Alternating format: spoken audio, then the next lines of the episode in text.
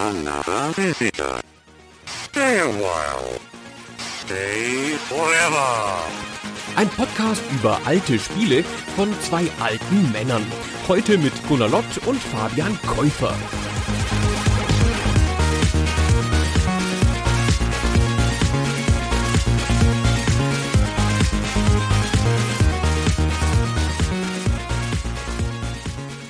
Fabian, Hallo Gunnar. Du wolltest irgendwas mit Shining spielen. Oder wollte ich das? Ich weiß gar nicht mehr. Wer hat das vorgeschlagen? Ich glaube, der Vorschlag kam von mir, weil ich glaube, du hast auch ein etwas problematisches Verhältnis zu dem Genre, in dem das Spiel angesiedelt ist, über das wir heute sprechen. Es ist ein Mega Drive-Spiel aus dem Jahre 1992 namens Shining Force von Sega. Was ist deine spontane Assoziation zu Shining Force, lieber Gunnar? Das ist ein Rundenstrategiespiel. Nein, ein Rundentaktikspiel. Das Genre nennt man Squad Tactics. Und ich finde, es gibt keinen adäquaten deutschen Begriff dafür. Und ich fand lange Zeit, auch als dieses Spiel erschien in den 90ern, alles, was Rundenstrategie auf der Konsole war, lächerlich. Weil ich habe Rundenstrategie gespielt, keine Ahnung, seit Anfang der 80er auf dem PC, Wargaming-Zeug, das berühmte Empire und die Microprose-Sachen. Und ich habe den ersten Shining Force irgendwie ausgelassen, glaube ich, und den zweiten, der muss dann 94 gewesen sein, zufällig gespielt, weil der bei uns im Spieleladen ganz gut ankam bei unserem Nerd-Publikum und fand den ganz toll, also in sich auch erfrischend, aber insgesamt dachte ich, naja, naja, was die auf der Konsole so haben hier mit ihrer Taktik hier, ja, also ihrer Rundentaktik, mei, also das sind ja bloß fünf Einheiten oder zehn, ach, das ist ja lächerlich, ja, ich habe hier schon 50 Einheiten in Armeen rumbewegt, was ist denn das hier, so. Diese Haltung habe ich dann so bewahrt, diese nicht sehr coole Haltung, ehrlich gesagt, und dann kam Advance Wars und Fire Emblem auf dem GBA, und dann habe ich mich total nochmal verliebt in dieses Genre, also auch gerade in die japanischen Spiele und bin wieder zurückgekehrt zu diesen Spielen. Und ich finde, dass es eigentlich so als mobiles Genre ideal war. Also auf dem NES und auf dem SNES und auf dem Mega Drive. Alles okaye Spiele, aber ich fand, das ist ein Genre, das sich perfekt eignet für unterwegs mitgenommen zu werden und immer mal zwischendurch eine Schlacht zu machen in der U-Bahn. Und dann habe ich sogar noch das Shining Force gespielt als Remake auf dem GBA dann später. So, das ist meine ganze grundsätzliche Geschichte zu Shining Force. Und jetzt habe ich es in der Recherche nochmal gespielt auf dem iPhone. Oh, okay. Das war mittelschön. Ja, ist eine ungewohnte Plattformwahl. Ich verstehe natürlich deinen Punkt, den du ansprichst mit den PC-Spielen, die es zu der Zeit schon gab, wo das ein sehr etabliertes Genre auch war. Kann dir aber, glaube ich, ganz gut erklären oder darlegen, warum das Spiel vielleicht auch ein bisschen schlichter gestaltet ist. Zum einen liegt es natürlich daran, dass es ein Konsolenspiel ist. Zum anderen war es natürlich auch ein Genre, was nicht so verbreitet war zu der Zeit auf den Konsolen und es war bewusst ein Spiel, was ein Genre gerade im Westen Spieler nahebringen sollte, die keine große Erfahrung damit haben.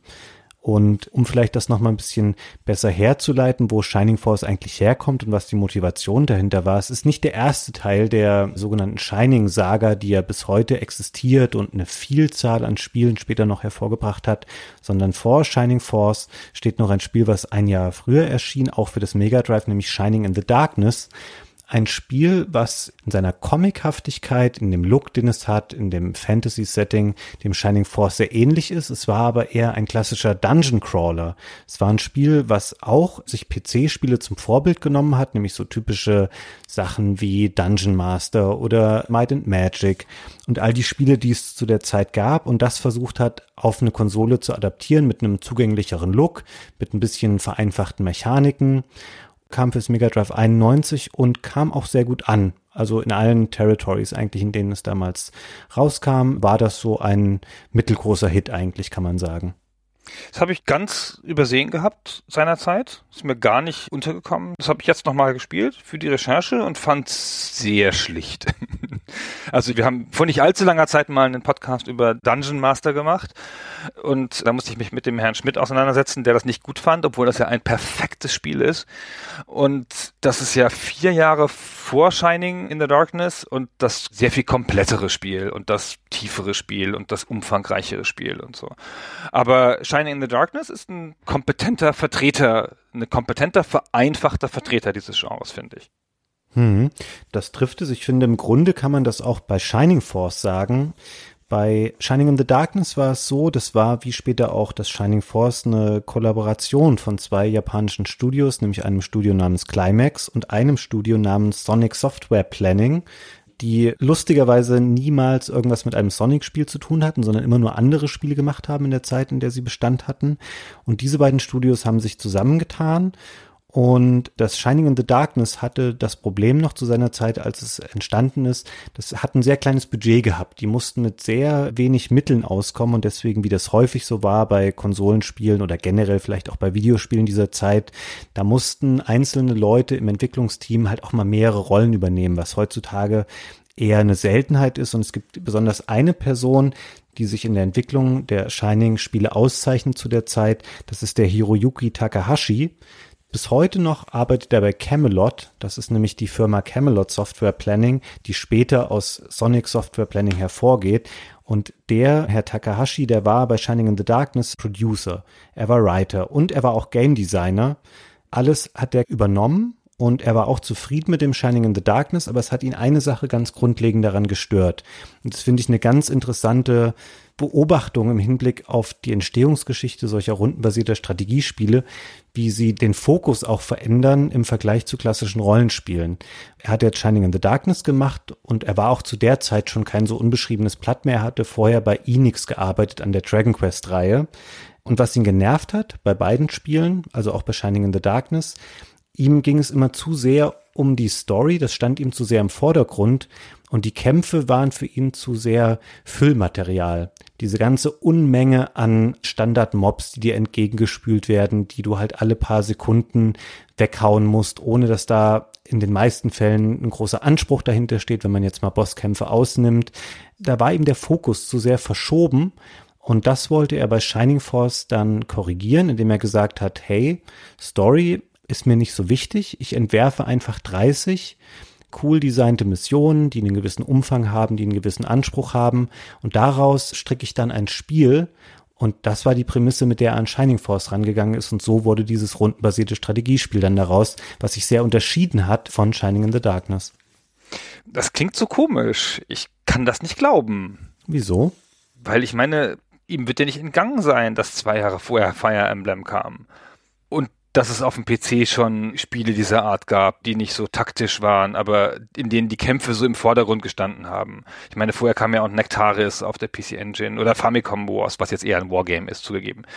Oder Laser Squad. Dieses ganze Genre, in dem die Kämpfe im Vordergrund standen und die rundenweise ausgefochten wurden mit einer gewissen Tiefe und ein bisschen Story drumherum, aber wo wir im Wesentlichen eine Kette von Missionen hattest, das haben wir oft vorher gesehen. Und wie gesagt, ja gerade in Japan von der Konkurrenz zwei Jahre vorher mit Fire Emblem. Und dass er das in seiner eigenen Vita natürlich so verortet, ja, dass er von Shining in the Darkness herkommt, klar, aber er ist ja nicht der Erste, der das macht, sondern es ist einfach eine Art von Popularisierung eines Genres, das es schon gibt oder Zusammenfügen von Teilen. Das stimmt, das würde ich dir jetzt auch gar nicht absprechen. Also er hat es auch nicht für sich beansprucht, dass das jetzt was gänzlich Neues wäre oder dass er da ein neues Genre schafft. Ich glaube aber schon, dass man eine Besonderheit bei Shining Force sieht, indem es noch zwischen den eigentlichen strategischen Missionen diesen Rollenspiel-Part noch hat, wo wir später nochmal drauf eingehen. Explizit zu Fire Emblems ist immer ganz lustig, alles, was man nachlesen kann an Literatur über Herrn Takahashi und Äußerungen zu anderen Spielen. Er ist immer sehr deutlich und er hat gesagt, Fire Emblem, das fand er so langweilig und so langsam er würde niemandem wünschen, dass er das spielen müsse. Und das hat er explizit ausgeschlossen, dass das für ihn ein Vorbild gewesen sei für Shining Force. Er hat vielmehr Bezug genommen auf ein Spiel, was man hierzulande gar nicht kennt. Das nennt sich Silver Ghost. Und das erschien auch in den 80ern schon für einen japanischen Heimcomputer von einem Entwickler, den man hier auch gar nicht kennt, der in den 80ern auch schon wieder verschwunden ist. Das war für ihn der Weg dahin aber wie gesagt, Fire Emblem sieht er nicht so sehr als Inspiration für Shining Force. Wir können ja einmal kurz beschreiben für die Leute, die die Art von Spielen nicht kennen, was man da eigentlich macht in diesen 30 Missionen, die ich vorhin schon mal beschrieben habe. Willst du das einmal machen mit deiner umfassenden Genre-Erfahrung im Strategiebereich? Sehr schön. Ja, unbedingt. Man muss eine Sache noch voraussagen. Nee, muss man nicht, sage ich hinterher. Es kommt ein bisschen drauf an, ob man Shining Force als Rollenspiel sieht, mit aufgebohrten Kämpfen, also Anleihen aus dem Taktikgenre. Und dann stimmt das natürlich, was Takahashi sagt. Ja, wenn man es in einer Linie sieht mit Dragon Quest und solchen Spielen, dann ist es bei der Story runtergefahren und bei den Kämpfen deutlich aufgebohrt. Wenn man es, wie man das, glaube ich, aus heutiger Sicht leichter tut oder eher tut, von vornherein im Taktik-Genre, im Squad-Tactics-Genre ansiedelt, dass sich nur Rollenspielelemente leiht, dann wirkt die Äußerung von Takahashi völlig daneben, weil er dann ja plötzlich in einer Reihe hinter Fire Emblem einzuordnen ist. Und vielleicht ist das mein Fehler von eben, dass ich ihm zugeschrieben habe, ein Taktikspiel gemacht zu haben, wo er aber wahrscheinlich von der Rollenspielseite kam. Genau, und damit sind wir auch schon mittendrin in dem, was man da tut. Man befehligt nämlich eine Gruppe von Helden, wie in einem Rollenspiel. Die haben auch Werte und ein Inventar und Waffen und können Sachen tauschen und mit Leuten reden. Man hat diese typischen japanischen Dörfer, wie in den ganzen anderen Rollenspielen, wo es Händler gibt und wo man Aufträge kriegt. Aber wenn man aus der Stadt rausgeht in einen Kampf gerät, dann ist man plötzlich in einer großen Taktikschlacht, wo man seine eigenen Leute rundenweise bewegt, nacheinander. Jeweils, nachdem wie schnell die sind, kommen die halt früher dran oder später dran im Spiel. Und die kämpfen dann gegen 10 bis 20 Gegner. Man hat am Anfang so fünf Leute und später zwölf und die Gegner sind immer so 10 bis 20, vielleicht auch mal mehr. Und dann läuft man ran und tauscht so aus. Action-Punktesystem gibt's nicht, wie in ähnlichen Spielen, sondern man geht halt einfach ran und kämpft. Und man hat Magie und verschiedene Nahkampfwaffen und Fernkampfwaffen und Heiler und es schöpft aus dem ganzen Fundus der Rollenspiele. Genau, und ich würde sagen, dass es noch sehr grundlegend funktioniert. Es gibt sowas wie Action Points nicht. Du kannst quasi einmal bewegen und dann mit dem auch noch angreifen, wenn du dann in Reichweite zu einem Gegner bist. Diese Schlachtfelder, die du schon beschrieben hast, die sind in quadratische Einzelfelder aufgeteilt, damit man genau sehen kann, wie weit kann ich mit der Figur ziehen, wie weit ist dann noch die Angriffsreichweite. Das ist in der Regel bei den Nahkämpfern ist es ein Feld, also eins der Felder neben dem jeweiligen Charakter. Bei den Zauberern oder den Fernkämpfern dementsprechend auch mehr. Und eine Besonderheit oder eine Charakteristik von Shining Force ist es, dass man im Grunde immer darauf aus sein sollte, dass man möglichst offensiv agiert und immer schauen sollte, dass man sich in Reichweite zu einem Gegner begibt, weil es gibt keine Verteidigungsphase in den Kämpfen wie es ja bei anderen Spielen auch, jetzt gerade ganz aktuell zum Beispiel, spiele ich Wargroove, was auch ein sehr schönes, rundenbasiertes Fantasy-Strategiespiel ist. Der Aggressor macht dann quasi seinen Schlag, der den Angriff eingeleitet hat. Und dann gibt es aber natürlich auch einen Rückschlag von dem Angegriffenen, der dann dem Angreifer Schaden zufügt. Und das ist bei Shining Force aber nicht so. Da ist es wirklich so, dass nur der Angreifer den Schaden verursacht. Und deswegen sollte man versuchen, immer möglichst schnell oder mit jedem Zug auch irgendwie was zu erreichen mit dem Charakter. Das ist zumindest am Anfang nicht so schwierig bei Shining Force, weil die Gruppe, wie du schon sagtest, ist am Anfang noch relativ klein. Und die Gegner, um da jetzt schon sehr konkret einzusteigen, das ist sicherlich auch nicht gerade ein Highlight des Spiels, die KI ist relativ überschaubar schlau. Die schafft es nicht, das habe ich jetzt sehr euphemistisch ausgedrückt, die bemüht sich nicht gerade nach besten Kräften oder nach besten Möglichkeiten, sich zu positionieren, sondern man merkt in einigen Missionen ganz besonders, dass du genau weißt, okay, ich habe jetzt einen bestimmten Punkt passiert auf der Map und dann trigger ich da meinetwegen diese Gruppe an Skeletten, die dann Aktion XY macht oder sich dahin bewegen wird. Dadurch ist es am Anfang noch relativ easy, da zum Erfolg zu kommen. Lass uns mal noch eine ganze Weile hier bei der Rundenstrategie bleiben oder bei der Art, wie die Kämpfe hier passieren. Das ist nämlich schon auf eine Art Basic, wie du sagst, ja. Es gibt keine ganz große Tiefe an verschiedenen Schlägen. Die Helden haben auch zum Beispiel in der Regel alle nur eine Waffe dabei oder können auch nur eine Waffe richtig bedienen oder die haben nur einen Zauberspruch am Anfang. Und es dauert eine ganze Weile, bis die richtig Auswahl haben. Ja? Also wenn man durch die Progression des Spiels geht, dann lernt halt der Zauberer, den man dabei hat von Anfang an, hat er einen Spruch und dann lernt er automatisch den nächstgrößeren von dem Spruch, bevor er einen zweiten lernt. Also die meiste Zeit hat man einen Spruch. Und wie du schon gesagt hast, es gibt keine Counterattacks, also keine Rückschläge, wenn man da angreift. Anders als bei Fire Emblem, bin ich gar nicht mehr sicher. Da gibt's die, glaube ich, schon. Und beim zweiten Teil von Shining Force gibt es die auch, aber die wurden dann nachträglich eingeführt, aber nur von Fall zu Fall bei besonders guten Gegnern. Jedenfalls ist das gar nicht so ganz taktisch, das ist schon sehr rollenspielisch so. Ja, es nimmt halt viel von den typischen Rollenspielmechaniken auf. Mhm. Und durch die Tatsache, dass es so basic ist und dass es keine Rückschläge gibt und dass es auch nicht so ganz weit wirkende Waffen gibt, ist die Bewegung total wichtig. Und die Bewegung ist vergleichsweise langsam. Die Schlachtfelder sind ziemlich groß. Und die KI ist nachgerade dämlich im eigentlichen Kampf. Die versucht gar nicht dich zu besiegen. Die steht meistens rum. So eine typische Schlacht ist, du fängst unten rechts an oder unten links auf der Karte. Die Karte ist so, pff, wenn du einen Bildschirm siehst, vielleicht zwölf Bildschirme groß, zehn. Und der Gegner sperrt so Gebiete ab. Der hat dann vielleicht 20 Leute und dann stellt er fünf dahin an den Flussübergang und da hinten, um das Haus zu sichern, nochmal fünf und dann hinten noch zehn um die beiden Magier rum. Und die bleiben dann da im Wesentlichen auch stehen und das Spiel wartet, bis du an bestimmte Punkte kommst und dann greifen sie dich an, dann löst das das aus. Und manchmal macht das das ganz tricky, dass du an einen Punkt gehst und dann kommt der Gegner, der da steht, auf dich zugelaufen und dann kommt noch von einer anderen Stelle, wo du gar nicht dran gedacht hast, dass die auch ausgelöst werden, welche dazu und dann gerätst du ein bisschen unter Druck. Aber eigentlich gehst du sehr langsam vor, versuchst das wenige Terrain auszunutzen, dass das Sinn hat.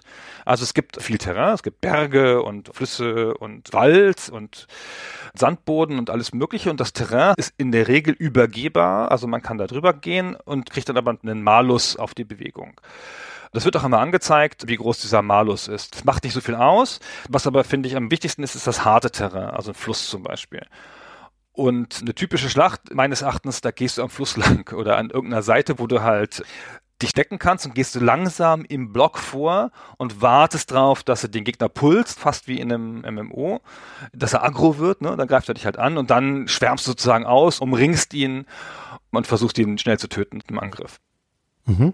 Was ich sehr auffällig finde, du hast es gerade schon mal angesprochen, dass die Bewegung relativ langsam ist. Ich finde, das ist was, was im Laufe des Spiels mehr und mehr an Bedeutung gewinnt, weil man gewinnt nach und nach bis zu 29 weitere Charaktere dazu.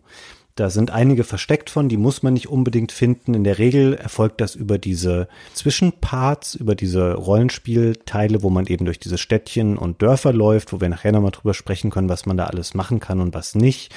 Da eignet man sich diese Charaktere an und es gibt eine erstaunlich große Vielfalt an verschiedenen Klassen, die dann da auftauchen. Also der Hauptheld, das haben wir noch gar nicht angerissen, vielleicht über die Story können wir später auch nochmal ein paar Worte verlieren, auch wenn sie nicht sonderlich erwähnenswert ist. Der Max, das ist der Hauptheld, der ist zum Beispiel der einzige Vertreter von der Klasse der Swordsman. Dann gibt es eben die üblichen Heiler, es gibt Krieger, das sind zwei Zwerge, nämlich Luke und Gord, es gibt die Fernkämpfer, die Bogenschützen, es gibt Magier, die auf offensive Magie sich verstehen, es gibt einen Mönch, es gibt so zwei Vogelmänner oder Vogelmenschen, später gibt es noch einen Drachen und alle möglichen Arten. Es gibt nur eine Gruppe, die relativ häufig auftaucht, fast schon irritierend häufig, das sind die Ritter. Das sind in der Regel dann Zentauren, da gibt es sechs Stück von, was eine relativ hohe Anzahl unter 30 ist. Und bei denen merkt man dann schon so, die haben eine recht hohe Mobilität, um jetzt wieder auf dieses Bewegungsthema zurückzukommen. Und auch später bei den fliegenden Charakteren, du hast irgendwann eine extreme Diskrepanz in deiner Party. Du startest, die ersten Züge finden statt und nach drei Zügen sind deine Figuren schon so weit auseinandergezogen, dass du weißt, okay, im nächsten Zug erreichen meine fünf vordersten Leute die Gegner und hinten die Figuren machen einfach gar nichts. Die sind zu weit weg von allem, was irgendwie Gegner ist oder Interaktionsmöglichkeit. Und jetzt kannst du sagen, na okay, ich warte jetzt, bis die alle nachgezogen sind und mache mit den vorderen gar nichts mehr. Oder ich ignoriere das erstmal und haue erstmal so die leichten Gegner weg. Ich habe mich da ganz häufig gefragt, ob das eine bewusste Entscheidung des Spiels ist, weil es ist irgendwann echt seltsam, weil du das Spiel halt so künstlich verlangsamen musst, um eben mit allen Figuren in der Party überhaupt was Sinnvolles anstellen zu können. Ja, aber das ist halt so.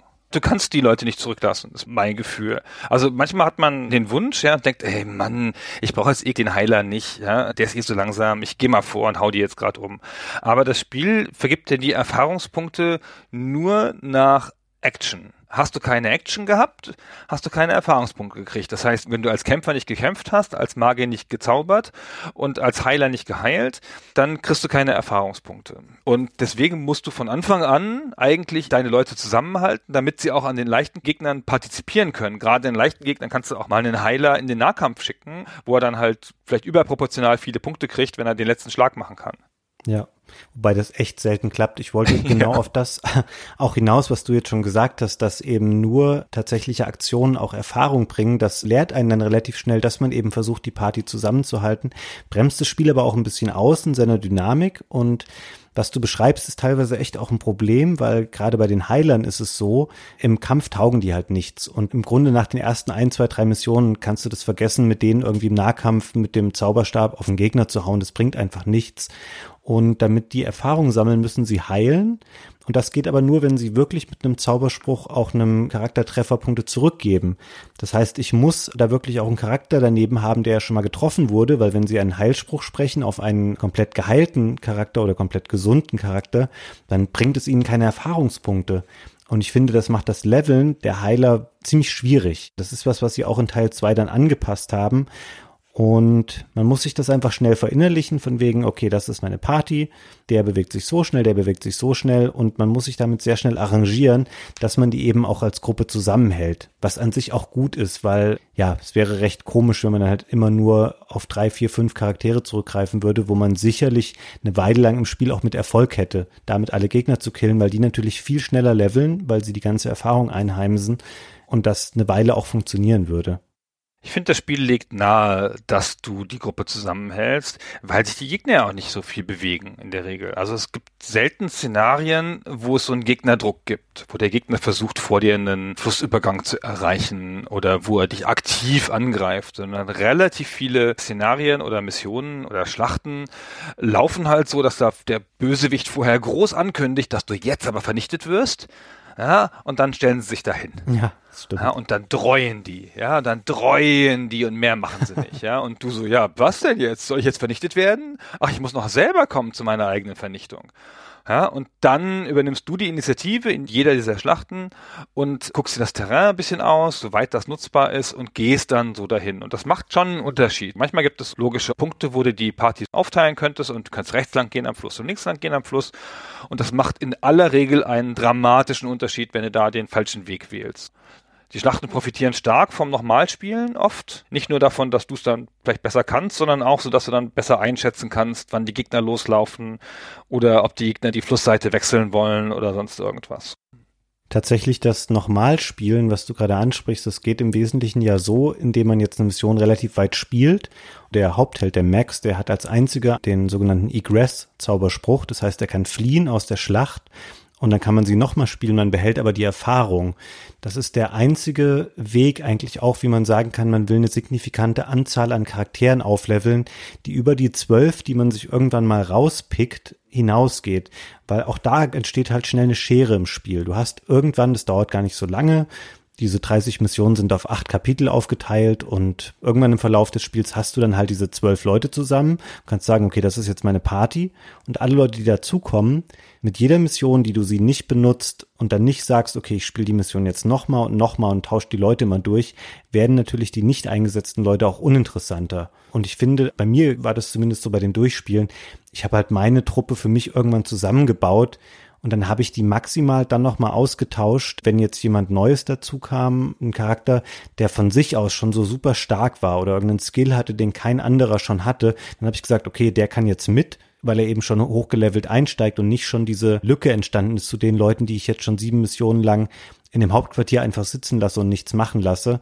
Finde, das ist auch der intendierte Weg ist, das Spiel zu spielen, dass man für sich einmal so eine Gruppe sich baut und daran mehr oder weniger festhält, weil ansonsten grindest du halt sehr, sehr oft durch die immer gleichen Missionen wieder durch, um alle Charaktere so auf einem Level zu halten, dass sie irgendwie überhaupt funktionieren als Charaktere. Ein bisschen komische Mechanik, finde ich, und ich finde es auch insgesamt nicht so sehr gelungen. Ich weiß nicht, warum sie das so machen. Sie haben diesen Reichtum an Charakteren, die auch echt ein Pluspunkt sind im Spiel, weil die einem ans Herz wachsen. Alleine durch die schönen Artworks. Yoshitaka Tamaki hat so Charakterporträts gezeichnet für die. Das war auch einer der Grafiker von Shining in the Darkness vorher. Und die sind alle bisschen schräg. Das ist alles irgendwie nett und fühlen sich nett ein. Die sind nicht tief ausgestaltet. Die haben keine Origin Stories, wie man es heutzutage kennen würde oder so. Ein paar sind noch ein bisschen im Handbuch beschrieben, aber auch nicht viel. Aber ich habe die schon alle irgendwie lieb. Und du hast zwei Mechaniken, die gar nicht üblich sind für dieses Genre. Du hast nämlich noch ein Hauptquartier, wo du die alle sozusagen mal so zwischenparken kannst. In jeder großen Stadt ist wieder dein Hauptquartier. Es bewegt sich mit dir mit. Und da sind sie nochmal aufgestellt, da kannst du nochmal alle angucken. Und Charaktere können sterben, theoretisch. Insgesamt ist es ein leichtes Spiel, das muss man nochmal sagen. Ja? Also das Spiel ist sehr fair, sehr nett. Und wenn dein Hauptheld stirbt, dann ist die Schlacht vorbei. Dann wirst du zurückgesetzt in die nächste Stadt. Aber wenn einer der Charaktere stirbt, dann kann der nicht mehr mitkämpfen und dann ist der im Hauptquartier sozusagen als Geist, also halt außer Gefecht. Und das würde eigentlich nahelegen, dass du dieses Hauptquartier hast mit den ganzen Charakteren, auch mit denen, die gerade außer Gefecht sind, dass du da so eine Art Charaktermanagement machst vor jeder Mission. So ein bisschen wie in XCOM oder so, wo du halt sagst, okay, ich habe jetzt hier, keine Ahnung, 14 Leute, zwei sind gerade ausgefallen, ich habe jetzt hier diese neuen, damit ich aber die zwölf zusammenkriege, nehme ich jetzt einen aus der B-Reihe und habe dann wieder mein volles Dutzend zusammen. Dem entgegen steht eine andere Mechanik, dass es nämlich in jeder Stadt auch eine Kirche gibt. Und die Kirche, die ist so eine Art Heldengilde ist die Kirche. In die Kirche gehst du, dann kannst du Leute von Flüchen befreien oder von Vergiftungen. Du kannst Helden wiederbeleben, darauf wollte ich hinaus, und du kannst auch noch Helden befördern, dazu kommen wir noch. Aber dieses Wiederbeleben der Helden kannst du dann in jeder Stadt machen und es kostet fast gar nichts. Ja, du hast überhaupt relativ viel Geld im Spiel, viel mehr Geld als du brauchst und du kannst speichern in den Kirchen. Und das ist der einzige Ort, wo du speichern kannst. Du speicherst also nicht in den Schlachten, sondern halt außerhalb der Schlachten in den Städten in Ruhe. Und in den Städten gibt es auch keine Feinde, wenn du nicht irgendwas auslöst. Und da du aber dann eigentlich immer in jeder Stadt auch in die Kirche gehst und deine Helden wiederbelebst, weil das kostet ja gar nichts, ist das ganze Heldenmanagement, das du machen könntest, sinnlos geworden. Hm, das stimmt. Und das kommt mir eher vor wie ein Fehler im Design, als wie irgendwas, was man sich überlegt hat. Also du hast jetzt so viele verschiedene Facetten genannt, auf die ich jetzt da einsteigen konnte, um da konkret darauf zu antworten. Ich glaube, dass es ein bisschen damit einhergeht, was wir eingangs schon mal erwähnt haben, dass das Spiel halt auch ein bisschen angelegt war, um Spielern innerhalb Japan, aber auch vor allem außerhalb Japans so ein Genre auf Konsole nahezubringen, dass sie vielleicht so in der Form noch nicht so richtig kannten. Und deswegen ist das Spiel halt auch ein bisschen nachsichtiger gestaltet und der Tod von einzelnen Figuren ist gar keine richtige Strafe, so wie das ist ja ein Element, was bei Fire Emblem zum Beispiel seit Teil 1 immer so ein integraler Bestandteil war, dieser Permadeath. Wenn eine Figur abseits des Haupthelden stirbt, dann scheidet sie für immer aus dem Spiel aus.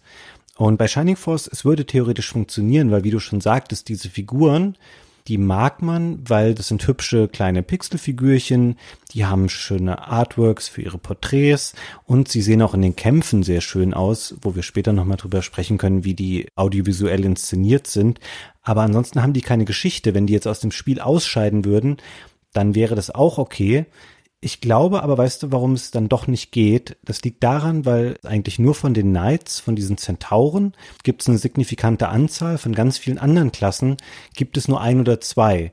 Und wenn jetzt beide Heiler fallen würden, dann kommst du halt ab einem bestimmten Punkt einfach nicht mehr weiter im Spiel, weil dann hast du keinen anderen Charakter mehr, der abseits von Heil-Items, die es auch gibt, der aber noch zaubern könnte. Und das gleiche trifft natürlich auch auf andere Klassen zu, wo du vielleicht unbedingt mal eine fliegende Figur brauchst, um irgendeinen Abgrund zu überwinden, was sonst keiner kann. Und das wäre nicht möglich, wenn der Tod ein permanentes oder sehr gravierendes Element des Spiels wäre, dass du auch an Situationen gerätst, wo du sagst, oh, ich habe jetzt nicht genug Geld, um die und die Figur wieder zu beleben. Das darf dem Spiel, glaube ich, einfach nicht passieren, weil sonst würde es in seiner recht simplen Struktur nicht mehr funktionieren. Ah, das ist ein guter Punkt. Ja, das könnte gut sein. Genau. Ich habe gedacht, warum ist das nicht viel teurer, das Wiederbeleben? Weil du könntest es in der Regel ignorieren, weil die meisten Charaktere sind ja ersetzbar. Und wenn du halt mal deinen Heiler verloren hast, du doof Mann, ja, ich meine, bitte, ja, da musst du halt dafür bestraft werden. Aber du hast schon recht, wahrscheinlich würde das dem Anspruch des Spieles entgegenstehen. Hm. Und das Spiel hat sich, glaube ich, schon eher auf die Fahnen geschrieben, zu unterhalten. Es ist wirklich kein Hardcore-Strategiespiel. Ich bin auch, was bei Spielen aus der Zeit jetzt nicht unbedingt so selbstverständlich ist, relativ gut da durchgekommen, ohne jetzt zu sagen, ich grinde da jetzt viele oder Spielmissionen mehrfach, weil ich mich eben auch von vornherein irgendwann entschieden hatte für eine Armada an Charakteren, die ich cool fand. Fand es immer wieder ein bisschen komisch, dann neue Figuren anzuwerben oder man wirbt sie ja gar nicht an. Das entsteht meistens aus Dialogen einfach heraus, dass sie ein paar Sätze austauschen. Dann sagt der eine, ach, ich komme jetzt mit, ich warte im Hauptquartier auf dich und danach beschäftigst du dich einfach nie wieder mit ihm, weil du denkst, super, jetzt habe ich den vierten Zentauren, der auch wieder eine Lanze und einen Speer tragen kann. Du bist genauso wie die anderen, die ich schon habe. Dich brauche ich eigentlich gar nicht. Weil um da nochmal drauf einzugehen, das hast du auch vorhin schon mal gesagt, es gibt auch ein Waffensystem, auch das ist sehr einfach gestaltet. Es gibt im Grunde genommen für jede Klasse eine Art von Waffen, die die tragen können. Und später, wenn man die Figuren befördert hat in ihre Zweitklasse, dann können sie eben entsprechend eine bessere Art dieser Waffe dann nochmal tragen oder eine adaptierte Form. Da wird dann eben aus Lanzen werden dann Speere, und finden dann einfach Verbesserungen statt, die die Ursprungsklassen nicht tragen können. Sind wir schon an dem Punkt, wo wir über dieses Beförderungssystem sprechen wollen? Ich glaube, wir müssen noch mal ein bisschen weiter vorne noch mal wieder einsteigen. Na gut. Lass uns doch noch mal ganz kurz bei der Story einsteigen und dann von da aus noch mal nach vorne gehen. Mhm. Die Story dieses Spiels ist rudimentär, wie das halt immer so ist. Ey. Wir leben im Königreich Guardiana, Guardiana, Guardian, Ana, weiß ich nicht. Und da war mal ein böser Drache, der Dark Dragon, und der, er steht jetzt wieder auf, und weil es nämlich Bösewichte gibt, die den wieder auferstehen lassen. Ich verstehe nicht, warum Bösewichte das immer machen, aber sie machen es halt immer. Dark Soul heißt der Hauptbösewicht und dessen rechte Hand ist Kane.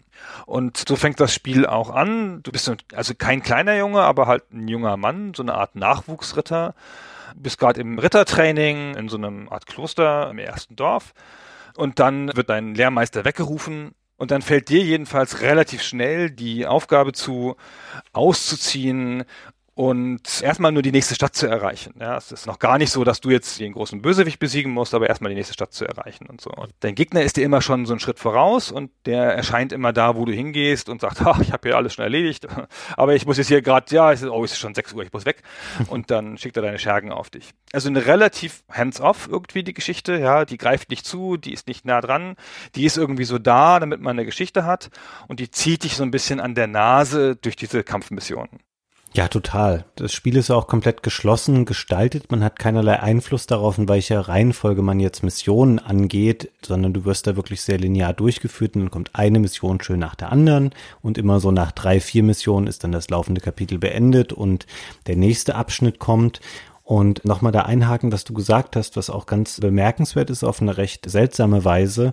Der Charakter Max, mit dem man am Anfang startet, da ist schon ganz viel Story rausgeschnitten in den englischen Versionen, die in den japanischen noch drin ist. Das merkt man aber erst viel später im Spiel, zumindest ging mir das so. Es gibt irgendwann eine Stelle im Spiel, da kommt es zu einer Art Versöhnung mit dem Kane, das ist so die rechte Hand von dem bösen Dark Soul. Und da verbündet er sich quasi mit Max und man versteht aber nicht so genau, warum die das jetzt machen und was da so das Besondere an dieser Situation gerade ist. Und dann habe ich das nachgelesen. An der Stelle ist dann rausgeschnitten so ein Reveal, dass Max eigentlich der Bruder ist von Kane. Und ganz am Anfang auch schon, um das noch zu erklären, was da fehlt, man selber wacht in dieser Stadt auf und hat Amnesie und ist da als Schiffbrüchiger eigentlich kurz vorher angekommen. Und all diese Parts fehlen der englischen Version des Mega Drive Originals. Und ich frage mich auch da ein bisschen, warum mache ich das, wenn ich so ein Spiel habe, was eh schon nahezu ohne Story auskommt oder wirklich so klischeehaft funktioniert. Und ich habe einen Charakter, dem ich ein bisschen Hintergrundgeschichte geben könnte, das ist der Hauptheld. Und dann nehme ich das noch raus, was da drin ist. Das macht das Spiel jetzt nicht schlechter, aber es führt eben dazu, wenn man es weiß und später merkt man es auch ein bisschen und denkt so, huch, das ist aber sehr abrupt hier erzählt oder sehr übersprungshaft, was jetzt hier passiert alles. Ist komisch, verstehe ich nicht so ganz, warum sie das gemacht haben. Aber wie gesagt, spielt da nicht so eine Rolle. Man bekommt eh gleich dann seinen Auftrag von wegen, du gehst jetzt mal los und verhinderst da die Wiedererweckung des Drachens. Und dann wirft dir das Spiel auch schnell gleich in der ersten Stadt ein paar Leute noch hin und sagt so, hier, das sind jetzt deine ersten Gefolgsleute. Das sind so prototypische Charaktere dann noch wie eben ein Fernkämpfer, ein Heiler und ein starker Nahkämpfer, die sich dir dann anschließen. Und das ist übrigens auch, das haben wir gar nicht erwähnt, die Shining Force ist dieser Zusammenschluss an Helden, die versuchen, die Wiederauferstehung dieses Drachens zu verhindern. Ja, das ist ganz toll, finde ich. Das hat mich wirklich, wirklich gefreut, komischerweise. Ich weiß nicht, wieso ich daran so viel Spaß hatte, dass wir die Shining Force sind. Ich habe das für so einen typischen sinnlosen japanischen Spieletitel gehalten, wie es das ja oft gibt, ja. Und du wirst auch nicht so explizit Shining Force genannt, so jetzt sei die Shining Force oder wir haben die Shining Force gegründet oder sonst irgendwas, gar nicht. Und du gehst halt so ganz normal los und dann das erste Mal, wenn du einen Charakter dazu kriegst, da wo ein normales Spiel sagen würde, Fabian schließt sich deiner Gruppe an, Da sagt das Spiel, Fabian joins the Shining Force. Und da dachte ich so, geil, wir sind eine Bande. ja, und wir haben sogar einen richtigen Namen. Geil. Und das hat mich jedes Mal wieder gefreut im Spiel. Ach, ich bin so leicht zufriedenzustellen. Wirklich angenehm, ja.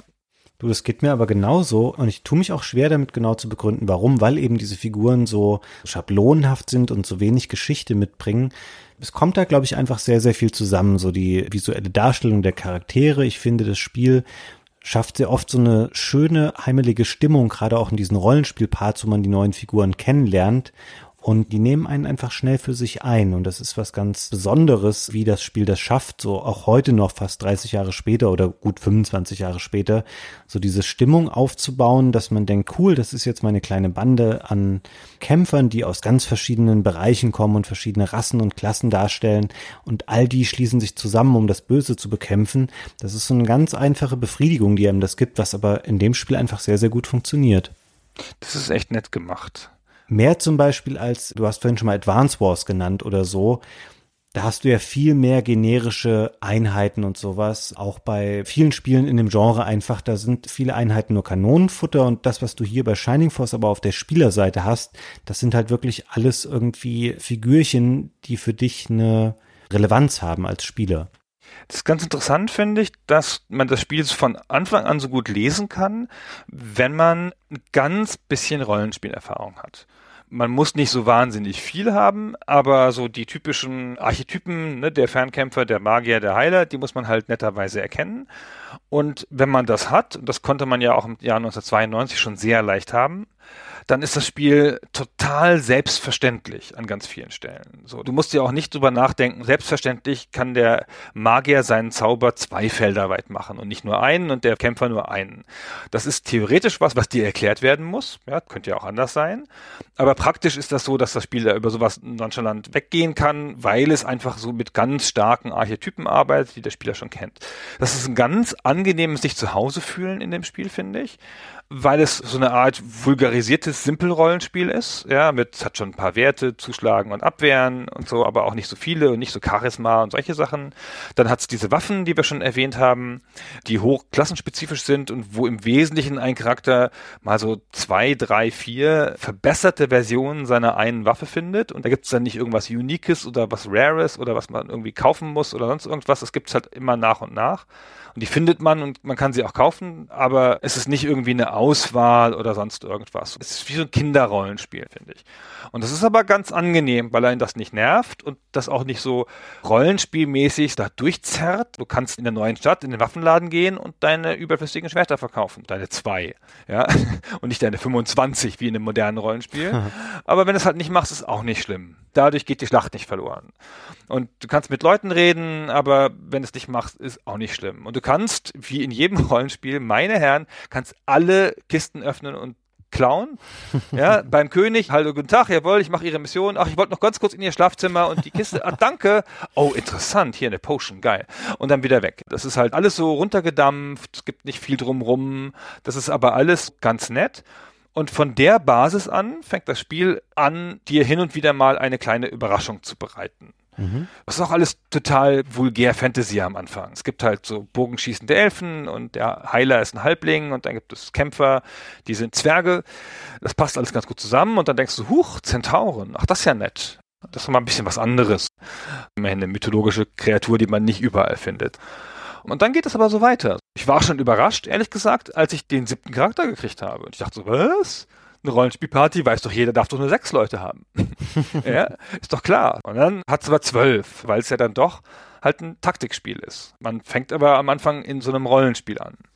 Und bei den Taktikspielen ist es ja auch nicht so super tief wie Konkurrenzspiele, aber halt auch gut lesbar, klar verständlich, einfache Regeln. Es lässt dir Raum, ohne dass du da jetzt abnerden musst und nebenher noch Züge aufschreiben und die Kämpfe 25 Mal spielen musst. Vielleicht nochmal, um auf diese Städte, auf diese Rollenparts einzugehen, die du eben schon gesagt hast oder nochmal beschrieben hast. Das fügt dem Ganzen einfach noch so ein Entdeckungselement hinzu, was in solchen Spielen sonst nicht unbedingt gegeben ist, wo du häufig ja auch nur Menüs oder statische Bildschirme, in denen du halt sagen kannst, okay, jetzt alle Leute einmal heilen, hier Team neu zusammenstellen, fertig, nächste Mission. Und bei Shining Force hast du halt wirklich dieses, ich kann in einem Städtchen rumlaufen, ich kann in Häuser gehen, ich kann da mit Leuten quatschen. Und es ist auch oft Standard bei den Leuten, die einfach nur so Fußvolk sind, aber du hast auch manchmal echt lustige Dialoge. Zum Beispiel, du hast eben schon mal einen König erwähnt. Es gibt ein Städtchen, da versuchst du in ein Gebäude reinzugelangen und die ganze Zeit läuft der König des Orts so von A nach B hin und her zwischen den Türen und verhindert, dass du durch diese Türen reingehen kannst. Und die labern einfach auch mal Quatsch. Es gibt auch echte Nonsensdialoge und es gibt auch ein bisschen Albernheiten zwischen den Figürchen. Und ich mag es, dass es sich nicht so super ernst nimmt in seinem ansonsten so zu Beginn sehr konventionellen Setting und man merkt dann immer weiter so, bevor sich das Spiel auch abnutzt oder bevor man denkt, okay, jetzt habe ich aber alles gesehen und jetzt ist mir das dann doch ein bisschen zu fad.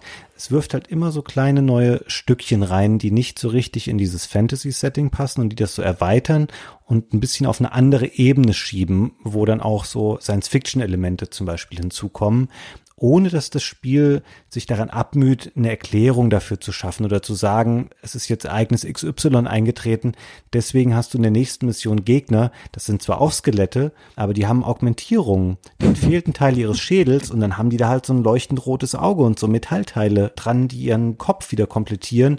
Oder es gibt auch eine Mission, das ist eine, die häufig zitiert wird, weil sie in ihrem Aufbau sich unterscheidet von den meisten anderen. Da gibt es eine riesige Laserkanone die aufgebaut ist und die sehr, sehr weit in der horizontalen attackieren kann über so eine Brücke rüber.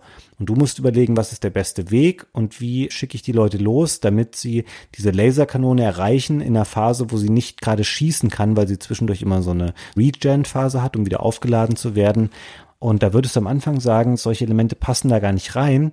Aber es ergibt sich bei Shining Force so, dass man es nicht als Störung wahrnimmt, sondern immer wieder denkt, ach cool, da ist ja was, was ich jetzt nicht unbedingt in einem klassischen Fantasy-Spiel erwarte. Und die Zentauren zum Beispiel sind da echt nur so der Anfang. Also auch was an Charakteren später noch zu deiner Party hinzustößt, das ist schon recht überraschend.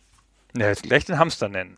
Na gut, ich habe gedacht, den Hamster heben wir für schlechte Zeiten auf, damit wir noch einen guten Falls wir Hunger kriegen auf dem Weg. Ja, nein, es gibt einen Charakter, es ist ein Nebencharakter auch, das ist ein Hamster, ein dicker, pummeliger Hamster, der hat einen Helm auf und der Hamster heißt Joghurt.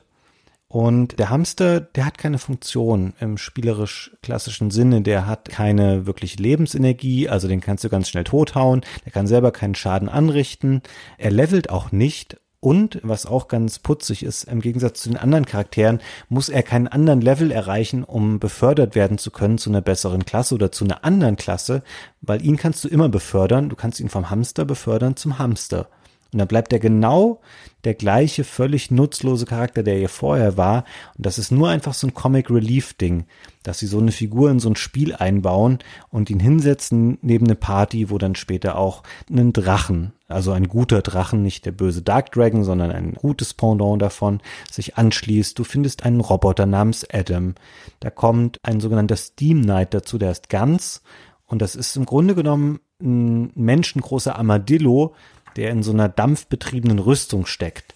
Und also Sachen, wo du sagst, die sind super fantasievoll, die passen für sich gar nicht zusammen. Das Spiel wirft es aber einfach alles da rein und irgendwie findet man es cool. Und man, man freut sich auch daran, dass man so eine diverse Gruppe sich irgendwie schafft, wo du halt dann nicht irgendwann sagst, okay, das sind jetzt meine Ritter, Magier und Bogenschützen, sondern du hast ein ganz buntes Portfolio an verschiedenen Figürchen.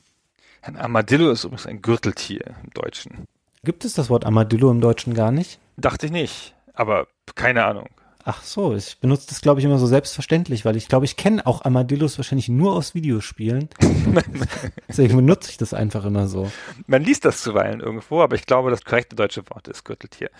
Das war das, was ich vorhin auch ein bisschen zu sagen versucht habe. Ich finde, die Grundlage des Spiels, das Fundament, ist relativ einfach und es fängt gar nicht an, sich so eine elaborate Welt aufzubauen, sondern wirft dir diese Fantasy-Klischees hin, du bist voll drin sofort, weil du alles verstehst. Und dann kann es sich halt erlauben, weil es nicht so eine große Ernsthaftigkeit in den Tag gelegt hat und nicht eine Riesenwelt hat, da bunt durcheinander zu werfen und anzudeuten, dass es vielleicht doch eine größere Welt hat. Das ist vielleicht doch ja irgendeine hochtechnisierte Science-Fiction-Welt, die irgendwie degeneriert ist und dann zu einer Fantasy-Welt geworden ist oder so.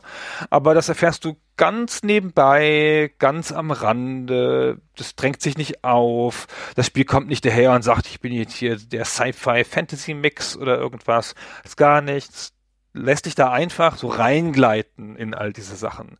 Und dabei nimmt es sich halt diese Gelegenheiten für den Humor. Das ist ja eher albern als, als lustig. Es sind so lustige kleine Momente im Spiel, einmal durch die Charaktere, manchmal durch Dialoge. Aber es gibt ja auch so Aktionen. Schon in einer der ersten Missionen kannst du ja so einen Wagen anstoßen, der auf der Straße steht, einfach so. Und dann fährt er gegen so eine junge Frau, die am Fluss sitzt und dann da gerade darauf achtet, dass sie irgendwie kein Schlamm auf ihr Kleid spritzt. Und dann patsch ist sie damit übersät mit Schlamm und dann wirft die dich in den Fluss und das ist die Art, wie du in den Fluss kommst, weil in der Mitte des Flusses ist eine Kiste auf einer Insel und du kannst da nicht so rein. Du musst erst diese kleine Aktion auslösen, wenn ich das richtig verstanden habe. Und dann kannst du erst dahin. Und das hat gar keinen weiteren großen Sinn. Es ist halt nichts, was super toll ist in der Kiste. Aber es ist halt nett, dass du noch sowas machen kannst. Und das ist halt was, was in so einer Stadt passiert. Und das ist das, was diese Städte, die sonst jetzt auch nicht so tief sind und wo es nicht tausend Charaktere gibt, so ein bisschen erhebt über den reinen Missionshub, weil da noch ein bisschen was passiert. Ja, es ist auch so nett, die Situation, die du gerade beschrieben hast mit der Frau, die einen in das Wasser stößt. Das ist keine Standardaktion. Man kann von sich aus nicht irgendwo ins Wasser springen und es passiert auch an keiner anderen Stelle. Es ist so ein singulärer Gag, damit man eben an diese Schatztruhe kommt.